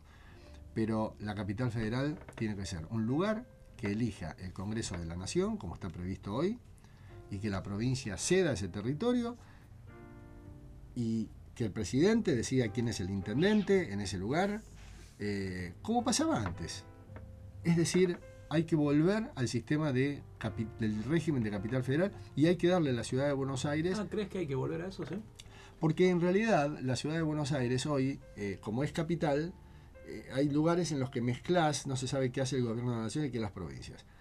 El, hacer que la capital federal fueran 10 manzanas dentro de la capital, donde está Plaza de Mayo, es el centro cívico, digamos, querés 20 manzanas, que eso sea la capital. El resto es Ciudad de Buenos Porque Aires. para no, quienes no. saben, fue cedido ese, ese territorio por la provincia de Buenos Aires, ¿no? Fue cedido, pero no solo fue cedido, la constitución se lo arrancó. Porque no es que se lo cedió para no volver a tener. Antes lo prestaba, ahora lo, lo regaló la provincia de Buenos Aires. La constitución se lo sacó a la provincia. ¿Y si Alfonsín hubiese logrado que la, la capital fuera Viedma, se lo tendrían que haber devuelto a provincia, No. supuestamente? Bueno, claro, sí. En, en esa época no tenía autonomía Buenos Claro. Aires, entonces se lo tendrían que haber devuelto. Ahora, si la capital se trasladara a otro lado, la ciudad de Buenos Aires ya no es más provincia, no vuelve. Claro. No vuelve. claro. ¿Qué otra cosa modificaría? Eliminaría la jefatura de gabinete. A ver, decime para qué sirve el jefe de gabinete. El último que tuvimos, bueno, el anterior. Pero ninguno. O sea, en todo caso, ¿para qué está la Secretaría General? ¿Para qué está el, el- o sea, el, el presidente no necesita un jefe de gabinete. Él es el que es el, él es el jefe de gabinete. Exactamente. Y tiene una superestructura, eh, subsecretarías. Un secretario y listo. Pero por supuesto, ya está, suficiente. Eso lo eliminaría de cuadro. más el vocero alcanza. Por ejemplo, eh, definiría mejor el- las causales para la intervención federal. El Instituto de la Intervención Federal está, no se sabe qué facultades tiene el interventor, qué alcances tiene la intervención. Está muy mal regulado desde 1853 esto. Definiría la cantidad de integrantes de la Corte Suprema de Justicia. O sea, establecería cuántos miembros tiene que tener, bien quién se los elige, cómo se los elige. Bueno, eso definiría inclusive la presidencia de la Corte. Es decir, quién elige al presidente de la Corte. Antes lo elegía el presidente de la Nación. ¿Qué otra cosa? Eh, eh, hay, hay detalles de, de- de- de- de prolijidad, por ejemplo, yo no, no, no haría lo que hizo la reforma del 94 de obligar a que las provincias tengan municipios autónomos. Que cada provincia haga con sus municipios lo que quiere. Esa es otra cuestión. Eliminaría el indulto como facultad presidencial. No me gusta para Sí, nada. sí, resabio. Modificaría, eh, eliminaría el Consejo de la Magistratura. O sea, o, o- o- o lo integraría de otro modo, que no tenga diputados, senadores, que no haya política metida en el Consejo de la Con Magistratura. respecto al juicio político, ¿te parece que está bien como está o hay algo que te hace ruido? No, no, no, no, no, no, no, no, no me parece que sea un problema el juicio político. Tal vez lo que sí haría es eh, eh, cambiar el quórum para el juicio. Es imposible hacerle juicio político a alguien en la Argentina. Entonces por ahí haría un 75% en lugar de dos tercios, ¿no? Eh, no, perdón, menos. Haría el do- porque un tercio sería el 62 tercios del 66%. 67, sí. Haría, eh, qué sé yo, la mayoría absoluta de la totalidad de los miembros de cada cámara, no, no de los presentes. Eh, o sea, pondría un quórum un poquito más, que sea un poco más sencillo hacer un juicio político. Pero también ahí hay que tener cuidado porque vos tenés en determinado momento una mayoría circunstancialmente oficialista en el Congreso y te echan a un presidente. Bueno, eso eh, ahí hay que mirarlo con, con... Con respecto a la coparticipación federal, ¿no te parece que... Sí, no, eso también hay que eliminarlo. Totalmente. Me ahorró la pregunta. Sí, sí, sí. Porque suena como que las provincias hacen la plancha y total... Claro, siempre no, llega. No, no, no. Las provincias, la coparticipación federal es el hijo que se va de casa. Ah, me asustaste. No, no, es el hijo que se va de casa y que, y que sigue gastando con la tarjeta de crédito del padre y que se lleva, el, el domingo se lleva el tupper con las milanesas y la Claro, y, ropa y lavada. trae la ropa lavada, claro. No, no. Hippie con Osde sería, ¿no? Hippie con- Y, pero entonces ahí, no, la, la coparticipación federal es un parche, ¿cómo lo vas a constitucionalizar? Es como, eh, es como constitucionalizar la aspirina para el que tiene fiebre. Claro. No, hay que aplicar la causa. Sí, me hiciste acordar porque es otro tema ese. Eh, hay- Con respecto al tema de, de los jueces, algo que está en boga, ¿no? Esto de gente que está en el poder, que se queja de algunos jueces, de la justicia y demás, y cuando vos empezás a explicar, digamos, a los alumnos cómo se eligen los jueces, los alumnos te dicen, pero no entiendo, se quejan de los mismos tipos que eligieron ellos. ¿no? Ah, bueno. Eso, eso Sí. también es interesante. Sí. ¿Habría que modificarla? Eso te... ¿De quién elige a los jueces? Sí. Eh, me, me parece hoy la elección de los jueces de la Corte es igual que siempre, presidente con acuerdo del Senado. Mm. Eh, a los jueces inferiores los elige el presidente con el acuerdo del Senado también, pero el Consejo de la Magistratura arma una terna y entonces eh, de, de los tres que selecciona el Consejo, el presidente elige a uno. A mí no me parece mal que sea el presidente el que elige a los jueces. Lo que me parece mal, o sea, con el acuerdo del Senado, porque en definitiva Sí, lógico. este, lo que me parece mal es que en el órgano que selecciona jueces y que inicia el procedimiento de remoción haya políticos. Entonces yo dejaría que ese órgano sea el que elabore las ternas, pero que esté integrado por abogados, jueces y si se quiere representantes del ámbito académico. Nadie del Poder Ejecutivo y nadie del Congreso. Alguno alguna vez cuando dije esto me dijo, me O sea, acusó... no, no temas políticos en el. Para nada. Me acusó de corporativo. Ah, vos sos corporativo. Vos crees que. Y mira, ¿qué querés que te diga? Sí, es como en un congreso de medicina tuviese, no sé, digamos, un gremio que no tiene nada que ver, camioneros, o sea. Yo quiero que un hospital lo dirija un médico. Claro, tal cual. Eh, ah, pero sos corporativo. Y no, no es corporativo. A veces es una cuestión de especialidad. ¿Quién va a elegir a un juez? ¿Quién va a. ¿quién va a evaluar si un juez sabe o no sabe? Eh, me parece perfecto que, sea, que sean abogados, jueces, pares. Al fin y al cabo, ¿quién me elige a mí como profesor en la Universidad de Buenos Aires? Yo tuve que pasar por un concurso y, y- los que me estaban evaluando eran tres colegas míos. Y, Exactamente. y bueno, acá pasa igual. ¿Te puedes quedar un ratito más? ¿Podemos seguir un rato más? Eh, ¿Rolfi, estás ahí? ¿La gente lo soporta? Sí, olvídate. Bueno. Rolfi, un temita y seguimos unos minutos más con, con Félix. Dale, ¿querés elegir otro tema, Félix, que te guste? Eh, Libremente. Libremente te puedo Sí, elegir no un me tema. mandes un Miguel, pero te tengo que- eh, Alejandro. No, te, te- te tengo que mandar un tema más tranquilo, ¿te Dale, querés? dale. ¿Y tenés algo de algo de Phil Collins? Ahí está. Uh, qué bueno, qué bueno. No, a ver, qué sé yo. Puede, no, cualquiera de Phil Collins. me Son todos buenos. Son todos buenos, sí. Ahí está. Vamos por Phil Collins y ya volvemos con el doctor Félix Lonigro.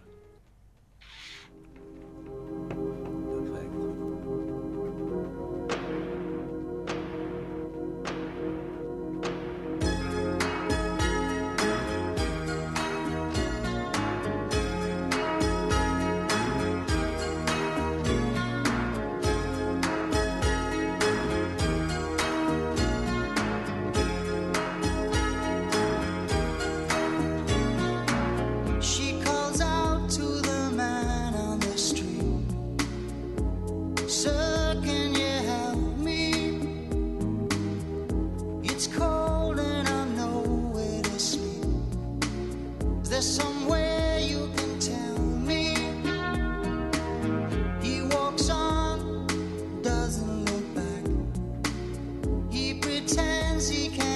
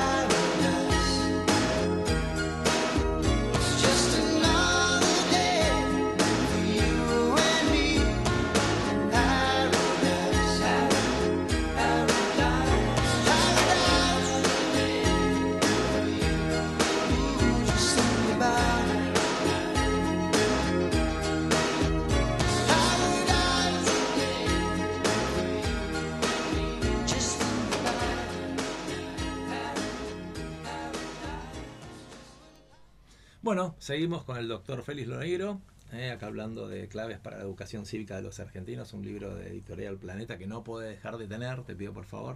Aparte, me encanta porque la manera que tiene que escribir es vos puedes hasta leer, no sé, dos, tres páginas por día, no hace falta que te lo leas todo, eh, tenés ganas, tenés 10 minutos, tenés 15 y siempre algo aprendes, así que está, está buenísimo. Sí, yo digo, es para leer en el consultorio, ¿viste? Claro, tal cual. Así, Claro. enseguida me atiende, vas a leer un capítulo, tac, lo terminaste enseguida. Exactamente, sí, sí, Sí, tal sí. cual, tal cual.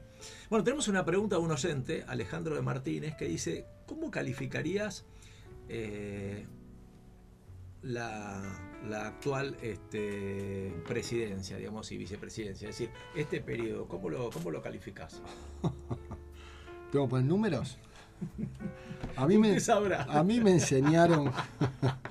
Mí, Rolfi, no me dejes solo, te pido por favor. a mí me enseñaron en el colegio cuando Sí. matemáticas yo no era bueno. ah, ¿no? No, no era bueno en matemáticas. No. De hecho, mira, en cuarto año, yo, yo tenía 8, 9, 10 historia, viste, las materias.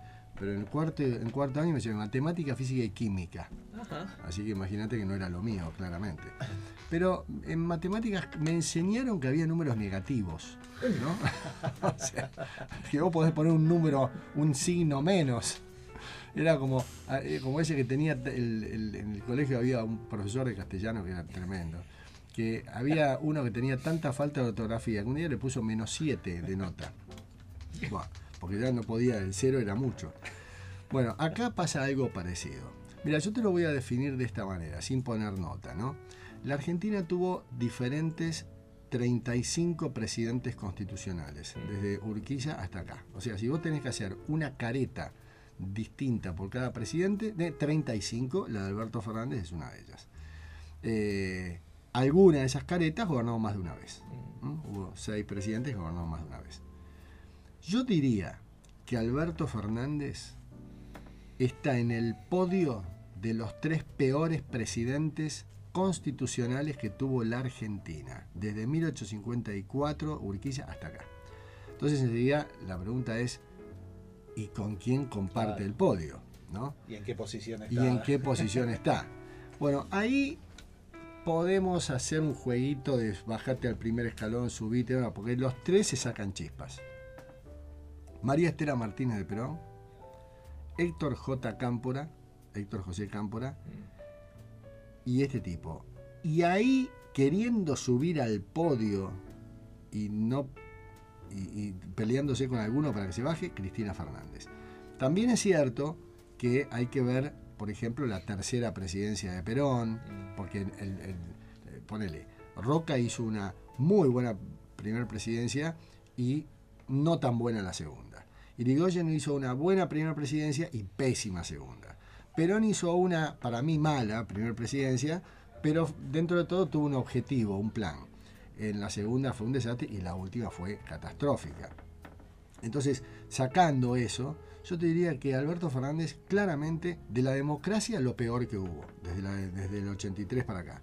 Y en toda la historia está directamente en todas. Pero además hay otra cosa. El tipo no solamente es incompetente, o sea, es un inútil desde el punto de vista de lo- los resultados y la capacidad de gestión, sino que además es un tipo débil políticamente. O sea, nunca tuvo poder. El poder no. Los presidentes que nunca tuvieron poder. o Sí, sea, incluso hay una diferencia entre tener poder y autoridad, ¿no? Que creo que no tiene ninguna de las dos cosas. Bueno, claro, en este, lo que pasa es que en este caso yo cuando digo poder digo que es el que puede tomar Sí, sí, una sí, decisión eh, sin que otro le, le esté comiendo Exacto. la cabeza, ¿no? Exacto. Digo, el 45% de los presidentes argentinos constitucionales no terminó. O sea, el 45% de los que empezó un, un periodo, se, se empezaron 30 periodos constitucionales, presidenciales constitucionales, 30 con el de este. Eh, si tú vos tomás los 29 anteriores, el 45% de los presidentes que lo empezaron no los pudieron terminar. El 45.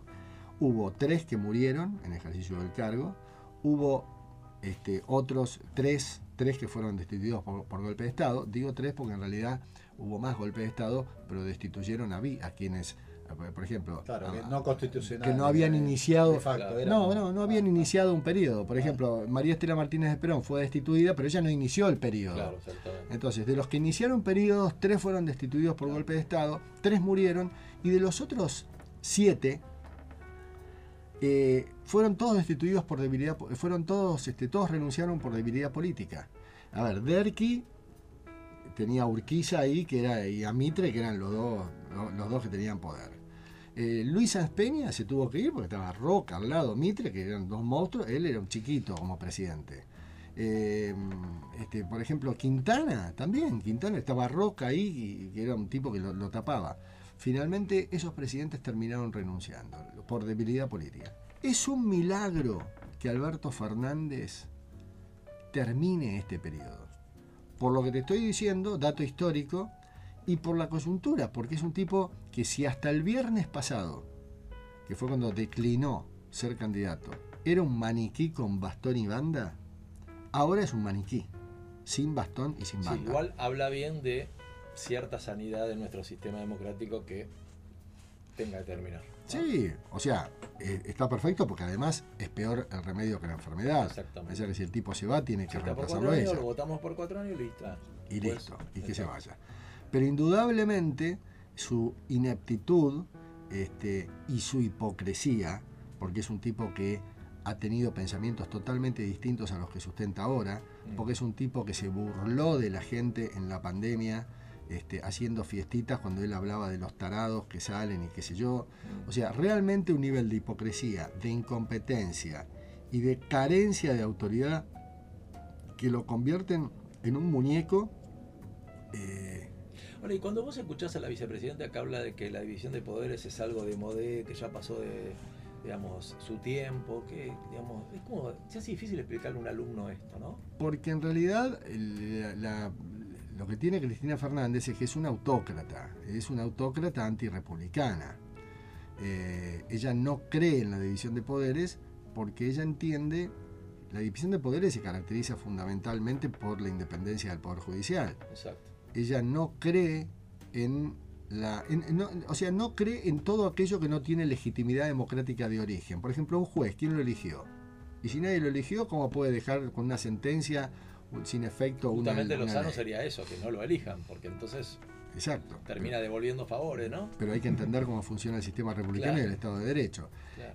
Todo lo- un juez, por ejemplo, un fiscal, al que tampoco eligió el pueblo, pero son independientes. Entonces, estos tipos independientes, fiscales, jueces, periodistas, ¿no? ¿Cómo periodista independiente? Sí, si algo que le molesta al poder es el periodismo y, y- y el poder judicial. Lo que no pueden dominar les molesta. Exacto. Entonces, eh, la crítica y la descalificación es van contra los intereses del pueblo. Pero Cristina Fernández lo ha dicho expresamente esto. Entonces, ¿qué es, qué, qué es lo que hay que explicarle a un alumno?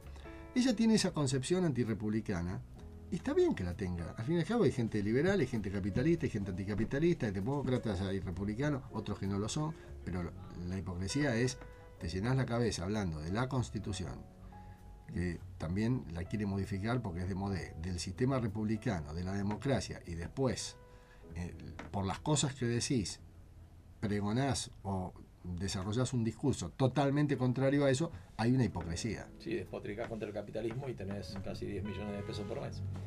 Bueno, entonces, Ahora, y te hago la pregunta al revés.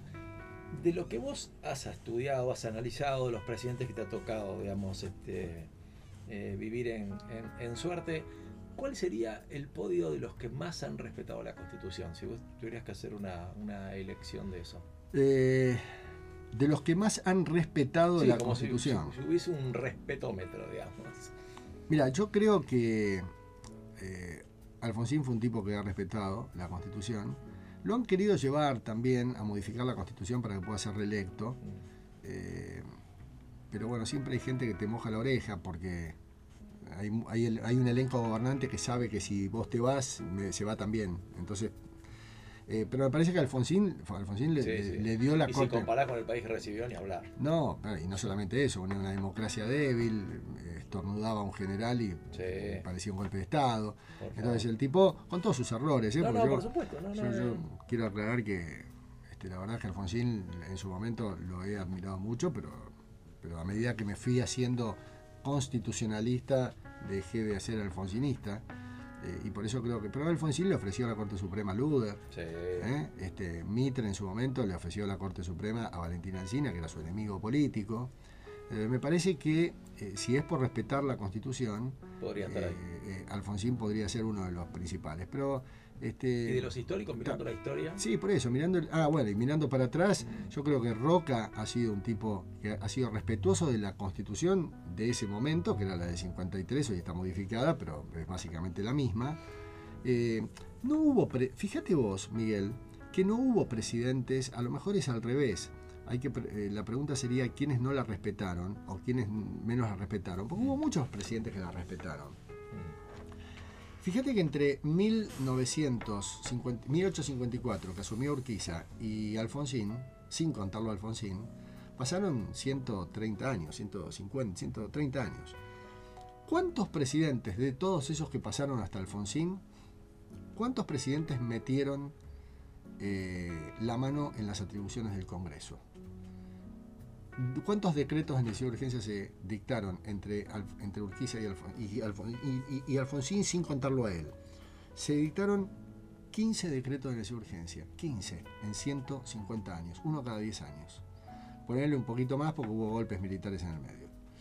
Eh, Alfonsín vino cinco decretos de necesidad de urgencia en sus cinco años y medio, en comparación mucho más irrespetuoso, entre comillas, del Congreso que todos los presidentes Mm. Ahora, si lo comparás con lo que vino después, casi nada.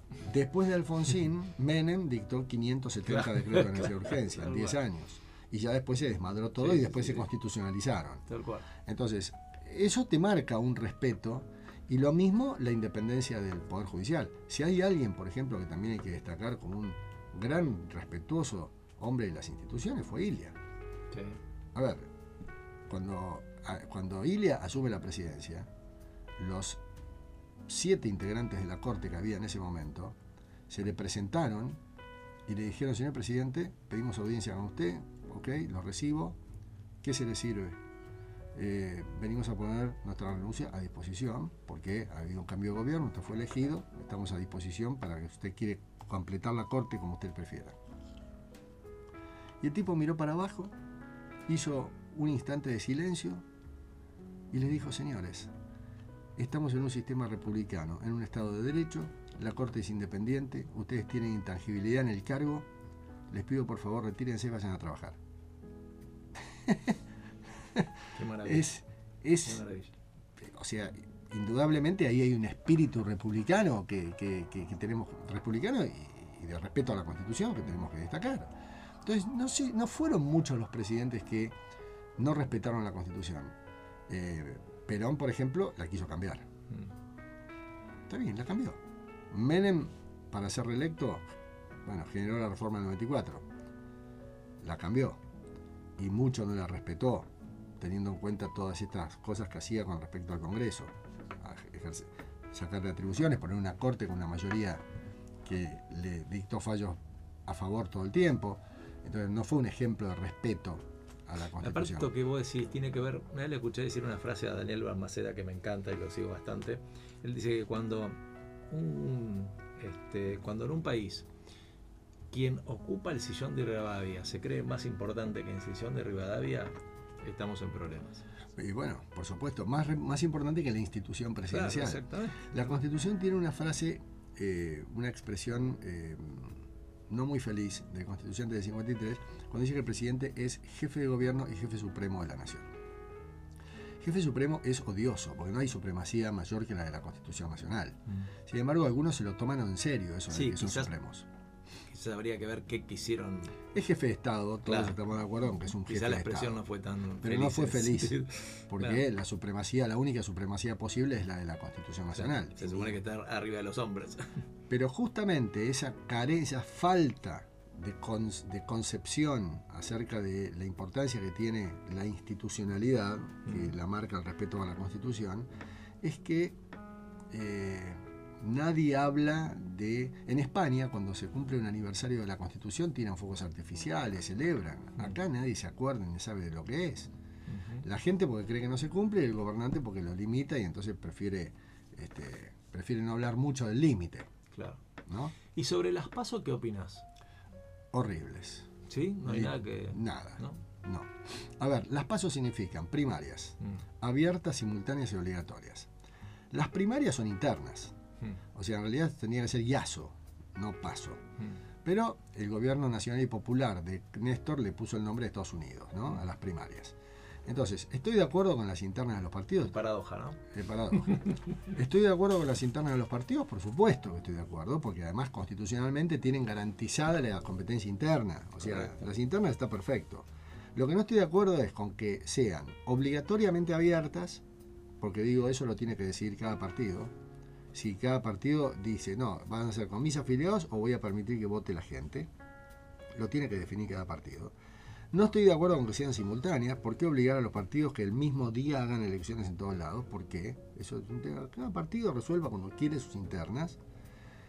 Y mucho menos que sean obligatorias. La O es lo más odioso que tiene las PASO. Porque la obligatoriedad de los partidos políticos de tener que hacer internas, cuando en realidad por ahí no quieren hacerlas. De hecho, todos tratan de que no haya paso. Tratan de unificar, ¿no? Tratemos de unir, de unir que no haya internas. Entonces, entonces, obligar a los partidos a que haya internas. Simplemente porque tiene que alcanzar el 1,5% de los votos. Si va uno solo, ese tiene que alcanzar el 1,5. A ver, si no hay internas, no hay internas, punto. Y la obligatoriedad de la gente a votar. A ver, ¿por qué me llevas a mí a votar al, al presidente de Boca, de River, del Casi? Sí, bueno, a mí me pasa, yo no estoy afiliado a ningún partido, ¿por qué tendría que votar en uno ¿Por qué ellos? tengo que ir a votar? ¿Por qué, por qué me meté- por qué me permitís hacer bardo en un partido político que no me gusta? Yo me acuerdo que en la provincia de Buenos Aires, una vez voté a Julián Domínguez, peronista, para que no sea candidato a gobernador Claro. Aníbal Fernández. Hasta podrías hacer eso, meterte en la interna de otro. Y lo hice. Mm. Y la pregunta es, ¿por qué motivo la ley me permitió hacer bardo en un partido que jamás votaría? Mm. Entonces, indudablemente esa O me parece una restricción irrazonable a mi derecho de votar en las internas o de no hacerlo. Este, en todo caso, sí, que, no sean obligatorias para la gente y punto. Que sean paz. ¿m? Paz con S, nada más. ¿Cómo te llevas con el voto en blanco? ¿No? Porque esta cosa que hay de, bueno, que el voto en blanco no se contabiliza, con lo cual podés lograr una mayoría con menos votos que, que digamos, que si no existieran los votos en blanco. ¿Cómo, cómo te llevas con eso? ¿Estás de acuerdo o no? No, no estoy de acuerdo con el voto en blanco porque creo que el, Vamos a, damos un ejemplo para que la gente entienda y, y seguir, ¿no? Imagínate, 100 personas votan, ¿ok? Entonces, ¿qué es, ¿cuántos votos tendría que tener para tener la mayoría? 51. ¿Estamos de acuerdo? Bueno, si hay 40 votos en blanco, quedan 60, con 31 tendrías la mayoría. Claro. T- la gente que vota en blanco en una elección presidencial lo que está haciendo es ayudar al que más votos sacó a llegar al 45%. Claro. A la primer minoría, entre comillas, sería, claro. Le- le- ayuda, a, exacto, ayuda a llegar al 45 o al 50. En realidad el voto en blanco ayuda a todos a aumentar sus porcentuales. Claro. Porque una cosa es calcular el 45% sobre 100 votos, incluyendo los que son en blanco, y otro sobre 70 votos, suponiendo que hubiera habido 30% de votos en blanco. Entonces, si vos sacaste 35 votos, sobre 100 es 35%. Ahí contaste los votos en blanco. Claro. Pero si sacás los votos en blanco y hubo un 30%, sobre 70 es la mitad. Entonces, ¿a quién ayudaste? A la fórmula que sacó 35 votos, votando en blanco, le ayudaste a acceder a, evitar el balotaje. Pero además, no solamente eso, sino que además me parece que el voto en blanco es un golpe al sistema. Este, a ver, vos tenés una constitución que dice que tiene que haber tres órganos de gobierno, un presidente, diputados, senadores, y, y que la gente tiene que elegir a sus representantes. Entonces, si yo no voto y todo el mundo hace lo mismo, eh, lo primero que se cae es el sistema. No hay diputados, no hay senadores, no hay presidente. Y yo estoy seguro que si el domingo, el, el 23 de octubre son las elecciones, si el domingo 23 de octubre a la noche surgiera que todo el mundo votó en blanco, la gente se miraría y diría, ¿y ahora qué hacemos? Bueno, hubo un movimiento, ¿te acuerdas el, el movimiento este que hubo en la época de los... La agrupación 501 Eso, era. Pero ese 501. vi- que, claro, hice a más de 500 kilómetros para no votar. Claro. ¿Te acordás Eh, de eso, Rolfi, no? Sí, sí, sí. Y Y con respecto al. Otra cosa que me gustaría escuchar tu opinión es esta. ¿Viste el tema del 45% alcanza para que en primera vuelta, digamos, este, si la superaste? Yo digo, el 55 está en contra. el 55 está en contra. El, el- el 51 está en con- en Claro, contra. de- por eso digo, que, o sea, ¿por qué uno teniendo el 45 alcanza cuando en realidad de cada 10, 5 y medio no te votaron? Porque lo- el balotage que, que tuvo su origen en Francia y que usan eh, países acá, Brasil, Uruguay, Chile, Colombia, este, muchos países usan el balotage, es- usan el balotage tradicional. Inclusive de las cuatro provincias argentinas que usan balotage, porque son cuatro, las demás no, eh, dos de ellas usan el balotage del 50%, Ciudad de Buenos Aires y Tierra del Fuego. Después, este, el 45% la usan otras dos provincias, Corrientes y no sé qué otra. Este, y a nivel nacional se usa el 45% porque eso fue una negociación entre Alfonsín y Menem en el Pacto de Olivos. Menem iba por la reelección, eh, ya con la constitución reformada. Entonces Alfonsín, cuando negoció, los, los equipos de los dos, cuando negociaron, Alfonsín le dijo, bueno, balotage con el 50%. Y Menem dijo, yo no voy a llegar al 50%. Entonces dijo, no, 40, dijo Menem. Y, y negociaron el 45. Dieron diferencia. claro. Y así quedó el balotaje porteño a la Argentina, digamos, que hace que un partido político saque el 49% de los votos y que al postre digas la mayoría de la gente no me quiere. Y, y te digo, ¿cuántos presidentes argentinos sacaron más del 50% en una elección? Alfonsín, pero en ese momento no había balotaje. Eh, Cristina Fernández sacó en la 54, ¿no? 54% en la segunda elección. Y después todos los demás presidentes sacaron 47, 48, 49, 46, estuvieron ahí. Si en Argentina rigiera el balotaje común, en casi todas las elecciones, desde que se implementó, la primera fue en el 95 con la, la reelección de Menem, hubiéramos tenido que este, hubiéramos tenido que ir a balotaje. Y sin embargo no se fue nunca al balotaje, salvo en el 2000, eh, 2019, en el 15, cuando ganó Macri. Ahí hubo balotaje. Eh, fue la única vez. Y va a haber ahora. Va a haber ahora. Porque ahora hay tres tercios.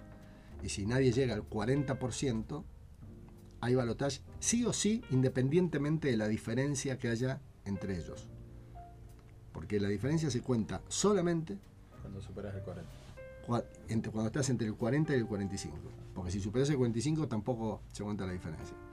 O sea, cuando el que más votos sacó quedó encajado entre el 40 y el 45, ahí tenés que mirar la diferencia. Pero si superás el 45, Y la ganó diferencia son 10 puntos. 10 puntos. Y la última pregunta, pues ya no quiero aprovechar más de tu generosidad. Hay un artículo para mí, es uno de los que más amo de la Constitución, que es el 19. El artículo 19, el de la intimidad, claro. Cont- Contame, contame. Hablame de ese. Mirá. Es como si habláramos de Palermo, de Román, ¿eh? Sí. de Félix. Ese tiene dos Me partes. parece ¿no? maravilloso, ¿no? Ese tiene dos partes, porque es las acciones privadas de los hombres están exentas a la autoridad de los magistrados. O sea, todo lo que yo hago en mi intimidad es algo que nadie me puede cuestionar y me puede juzgar por Ujú. eso, salvo que perjudique a terceros. Claro. ¿Mm? Eso es importante. Entonces, cualquier cosa que yo hago y perjudique a un tercero, por más que lo haga desde mi intimidad, ponerle a las 7 de la mañana música a todo trapo, "Ah, estoy estoy dentro de mi casa. Sí, no, bueno, pero Claro. no puede molestar. Y la otra parte, nadie está obligado a hacer lo que la ley no manda, ¿no? ni privado de lo que la ley no prohíbe, porque eso hace que eh, cuando hablas de derechos, vos decís cuáles son los derechos que tiene uno, los que, la, los que la Constitución Nacional menciona y los que la Constitución no menciona también son derechos, porque la misma Constitución te dice, mira, todo lo que no esté prohibido es tu derecho. Exacto. O sea, si hay algo que no está prohibido, es tu derecho a hacerlo. Y por eso el artículo 19 adquiere este, tanta ¿Y qué ejemplo podrías dar para el que está escuchando, el ciudadano de a pie, como el límite entre lo privado y lo público? Es decir, el límite entre esto de que el 19 se aplique y cuando vos corres ese, esa raya y decís, no, acá ya no. Eh, entre lo privado y lo público, cuando vos decís lo privado y lo público, ¿te referís al, al perjuicio a terceros? Me- en realidad me expresé mal, digo, entre la intimidad de, bueno, Ah. acá solo Claro. Dios entra o aparecen bueno. los jueces y... Porque lo- es que lo que pasa es que los límites, si estuviera escrito Mm. cada caso concreto, a ver cuál es la situación esta, a ver para que me fijo, a ver si está contemplada. Claro. En este caso, eh, es acción privada, este no. Pero te voy a decir un caso Sí, sí, muy sí, sí, sí, polémico. tal cual. Tenencia de drogas para consumo personal Mm. o tenencia de drogas para comercialización. Exactamente. ¿no? La tenencia de drogas para consumo personal, según la Corte en, hoy en día, eh, es una acción privada. Exacto, está permitido. Está permitido. La ley no, la ley lo condena, pero esa ley fue declarada inconstitucional por la Corte. Ahora, también hay otros, y hubo otras cortes que sostuvieron, que la tenencia de drogas para consumo personal también es afectar a terceros potencialmente. Entonces, vos decís, ¿cuál es el límite? Hay criterios. Este ejemplo que te di yo, 3 de la mañana, música a todo trapo, edificio, es muy claro. Otros son más difusos. Y justamente eso es lo apasionante del derecho, porque cuando vos sentís que hay alguien que afectó un derecho tuyo, aún desde la intimidad, vos tenés a la justicia para recurrir y los jueces son hombres y la ley no establece un catálogo de situaciones. En un caso te va a decir que es inmoral y en otro no. Barrer la vereda eh, en topless hace que un vecino te pueda decir muy, muy, muy conservador. Entonces, esto es una inmoralidad, afecta la moral pública. Y con una bikini, que es un trapito chiquitito que se ponen, ya no afecta a la moral pública. Sí, sí, sí, tal cual. Y, y hoy es una cosa y hace 50 años era otra. Tal cual. Entonces, este, bueno, estos son los cambios culturales también que, que el derecho a veces maneja y a veces no, ¿no? La última, te la prometo, esta es la última. ¿Por qué la Corte no tiene tiempos para resolver? Y eso sería bueno. Eh, ¿Sabes por qué me parece que no tiene tiempo para resolver la corte? Porque si vos le pones tiempos es lo mismo que no los tuviera. A ver, por ejemplo, si la corte tuviera 10 días para resolver una causa y no lo hiciera, la pregunta es cuál es la consecuencia. Entonces, ¿a quién le vas a pedir? No hay alguien más arriba que la corte para que... La corte, por ejemplo, interviene en los recursos por retardo de justicia cuando vos los inter- hay un juez de primera instancia o de cámara que tarda ocho años en dictar una sentencia, vas a la corte. Y la corte le puede decir, mire, puede intimar a que dicten un tiempo prudencial. ¿A quién intimaría? ¿Quién podría intimar a la corte? Está bien, vos me dirás, bueno, pero si no cumple con los fallos en tiempo y forma una y otra vez, podría ser motivo de juicio político. Bueno, ponele. Eh, yo comparto la idea de que la Corte debería tener tiempos, Mm. pero también es cierto que la Corte en la Argentina maneja mil veces más causas que en Estados Unidos. Eh, eso también es por un poco por la ley Y por lo tanto a veces tal vez no podría este, Y también resuelve mucho más casos de lo que la gente cree por año. ¿no? Sí, sí, sí, por supuesto, la gente no lo sabe, ¿no? Félix, un placer tenerte. Para mí fue una clase abierta para todos, así Bueno. que una maravilla. Muchas este libro es espectacular. Claves para la educación cívica de los argentinos, Editorial Planeta. Lo presentamos el 13 de mayo En la Feria del Libro, ¿no? en la Feria del Libro. Así El que 13 de mayo. Sábado 13 de mayo. ¿Tenés hora? 19 horas, Salón Rodolfo Walsh. Eh, la editorial Planeta ahí me consiguió el salón bueno. este, para hacer la presentación. Así que bueno, es un sábado que alguien puede ir. Si en realidad están pensando ir a la Feria del Libro y tienen ganas de ir, vayan una vez, vayan acá, en este momento. Para, ¿no sentís que como jugar en la Champions, para vos estar en la Feria del Libro, para nosotros, digo, es como... Ya hice una presentación de un libro en la Feria del Libro, que fue eh, el libro que tengo escrito para el secundario, que Ajá. ya no se edita más porque los planes se desactualizaron. Pero ahí me, acuerdo que di una charla este, para, para presentarlo hace muchos años, ya en el año, hace como 15, 20 años. Así que sí, es lindo, es un, es un desafío, pero te digo, tal vez, o sea, te digo sinceramente, ¿eh? Eh, no prepararía un discurso diferente al que daría en, un- en- en cualquier lugar, en, en cualquier Sí, lado. pero tener al lector ahí también está bueno. Ojalá haya mucha gente que. cual. Ojalá haya mucha gente. Yo siempre digo lo mismo. Ojalá que la gente que yo invito se quede afuera. Claro. Ojalá que haya gente que quiere ir a escuchar y que, y que no me conoce personalmente. Para, porque eso indicaría que hay un interés. ¿Cuántas de la gente que va a ir? A veces, bueno, vamos, vamos a, vamos a apoyarte, ¿no? Vamos a, y demás. Y próximamente, esto ya corre por mi cuenta, Félix sabe que estoy empujando para que él en algún momento publique la Constitución comentada. ¿eh? Ya veía, ya veía. La, la compra en libro, mandando eso. librerías tradicionales, online, todas. Sí, sí, sí, librerías tradicionales, este, qué sé yo, Jenny, la Casa del Libro, Planeta Libros, este, la Casa de la Cultura, y se vende, supuestamente se vende en las principales librerías de las principales ciudades y capitales. Bueno, Félix, espero que te hayas sentido cómodo. La verdad que pasaron dos horas y media, pero a full, rápido. Pasaron dos horas y media. Sí, sí, sí. Y tenemos 400 preguntas más, pero no, Dios, para la próxima. Aflojemos, pobre. Mónica no se sabe dónde está. Desapareció. Yo le quería Sí, hacer una pregunta. Y Mónica, agarró pero- ataque de, todos, estaba afuera, se fue y se tomó un café. Sí, es cierto. Yo le ¿eh? invité a pasar de nuevo, me dijo, no, tengo miedo que me vuelva a agarrar la tos, pero no hay problema. Habría algún oyente seguramente que habrá dicho, esta mujer que estaba al principio seguirá ahí. Es verdad, es verdad.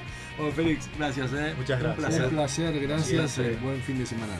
Y, y por favor, tratemos de, de ser más, más conscientes y tener más conocimiento de nuestra constitución y nuestros deberes y derechos porque es la manera de poder vigilar si se cumple o no y controlar a nuestros gobernantes. Feliz día el lunes. Feliz Día todos. del Trabajador, feliz ¿Eh? Día de la Constitución Nacional también. Así ¿eh? es, gracias. Y bueno, este, buen fin de semana. buen fin de semana. Buen fútbol. Ahí está. Y que le ganemos a Racing. Chao, hasta la semana que viene. Ahí está Rolfi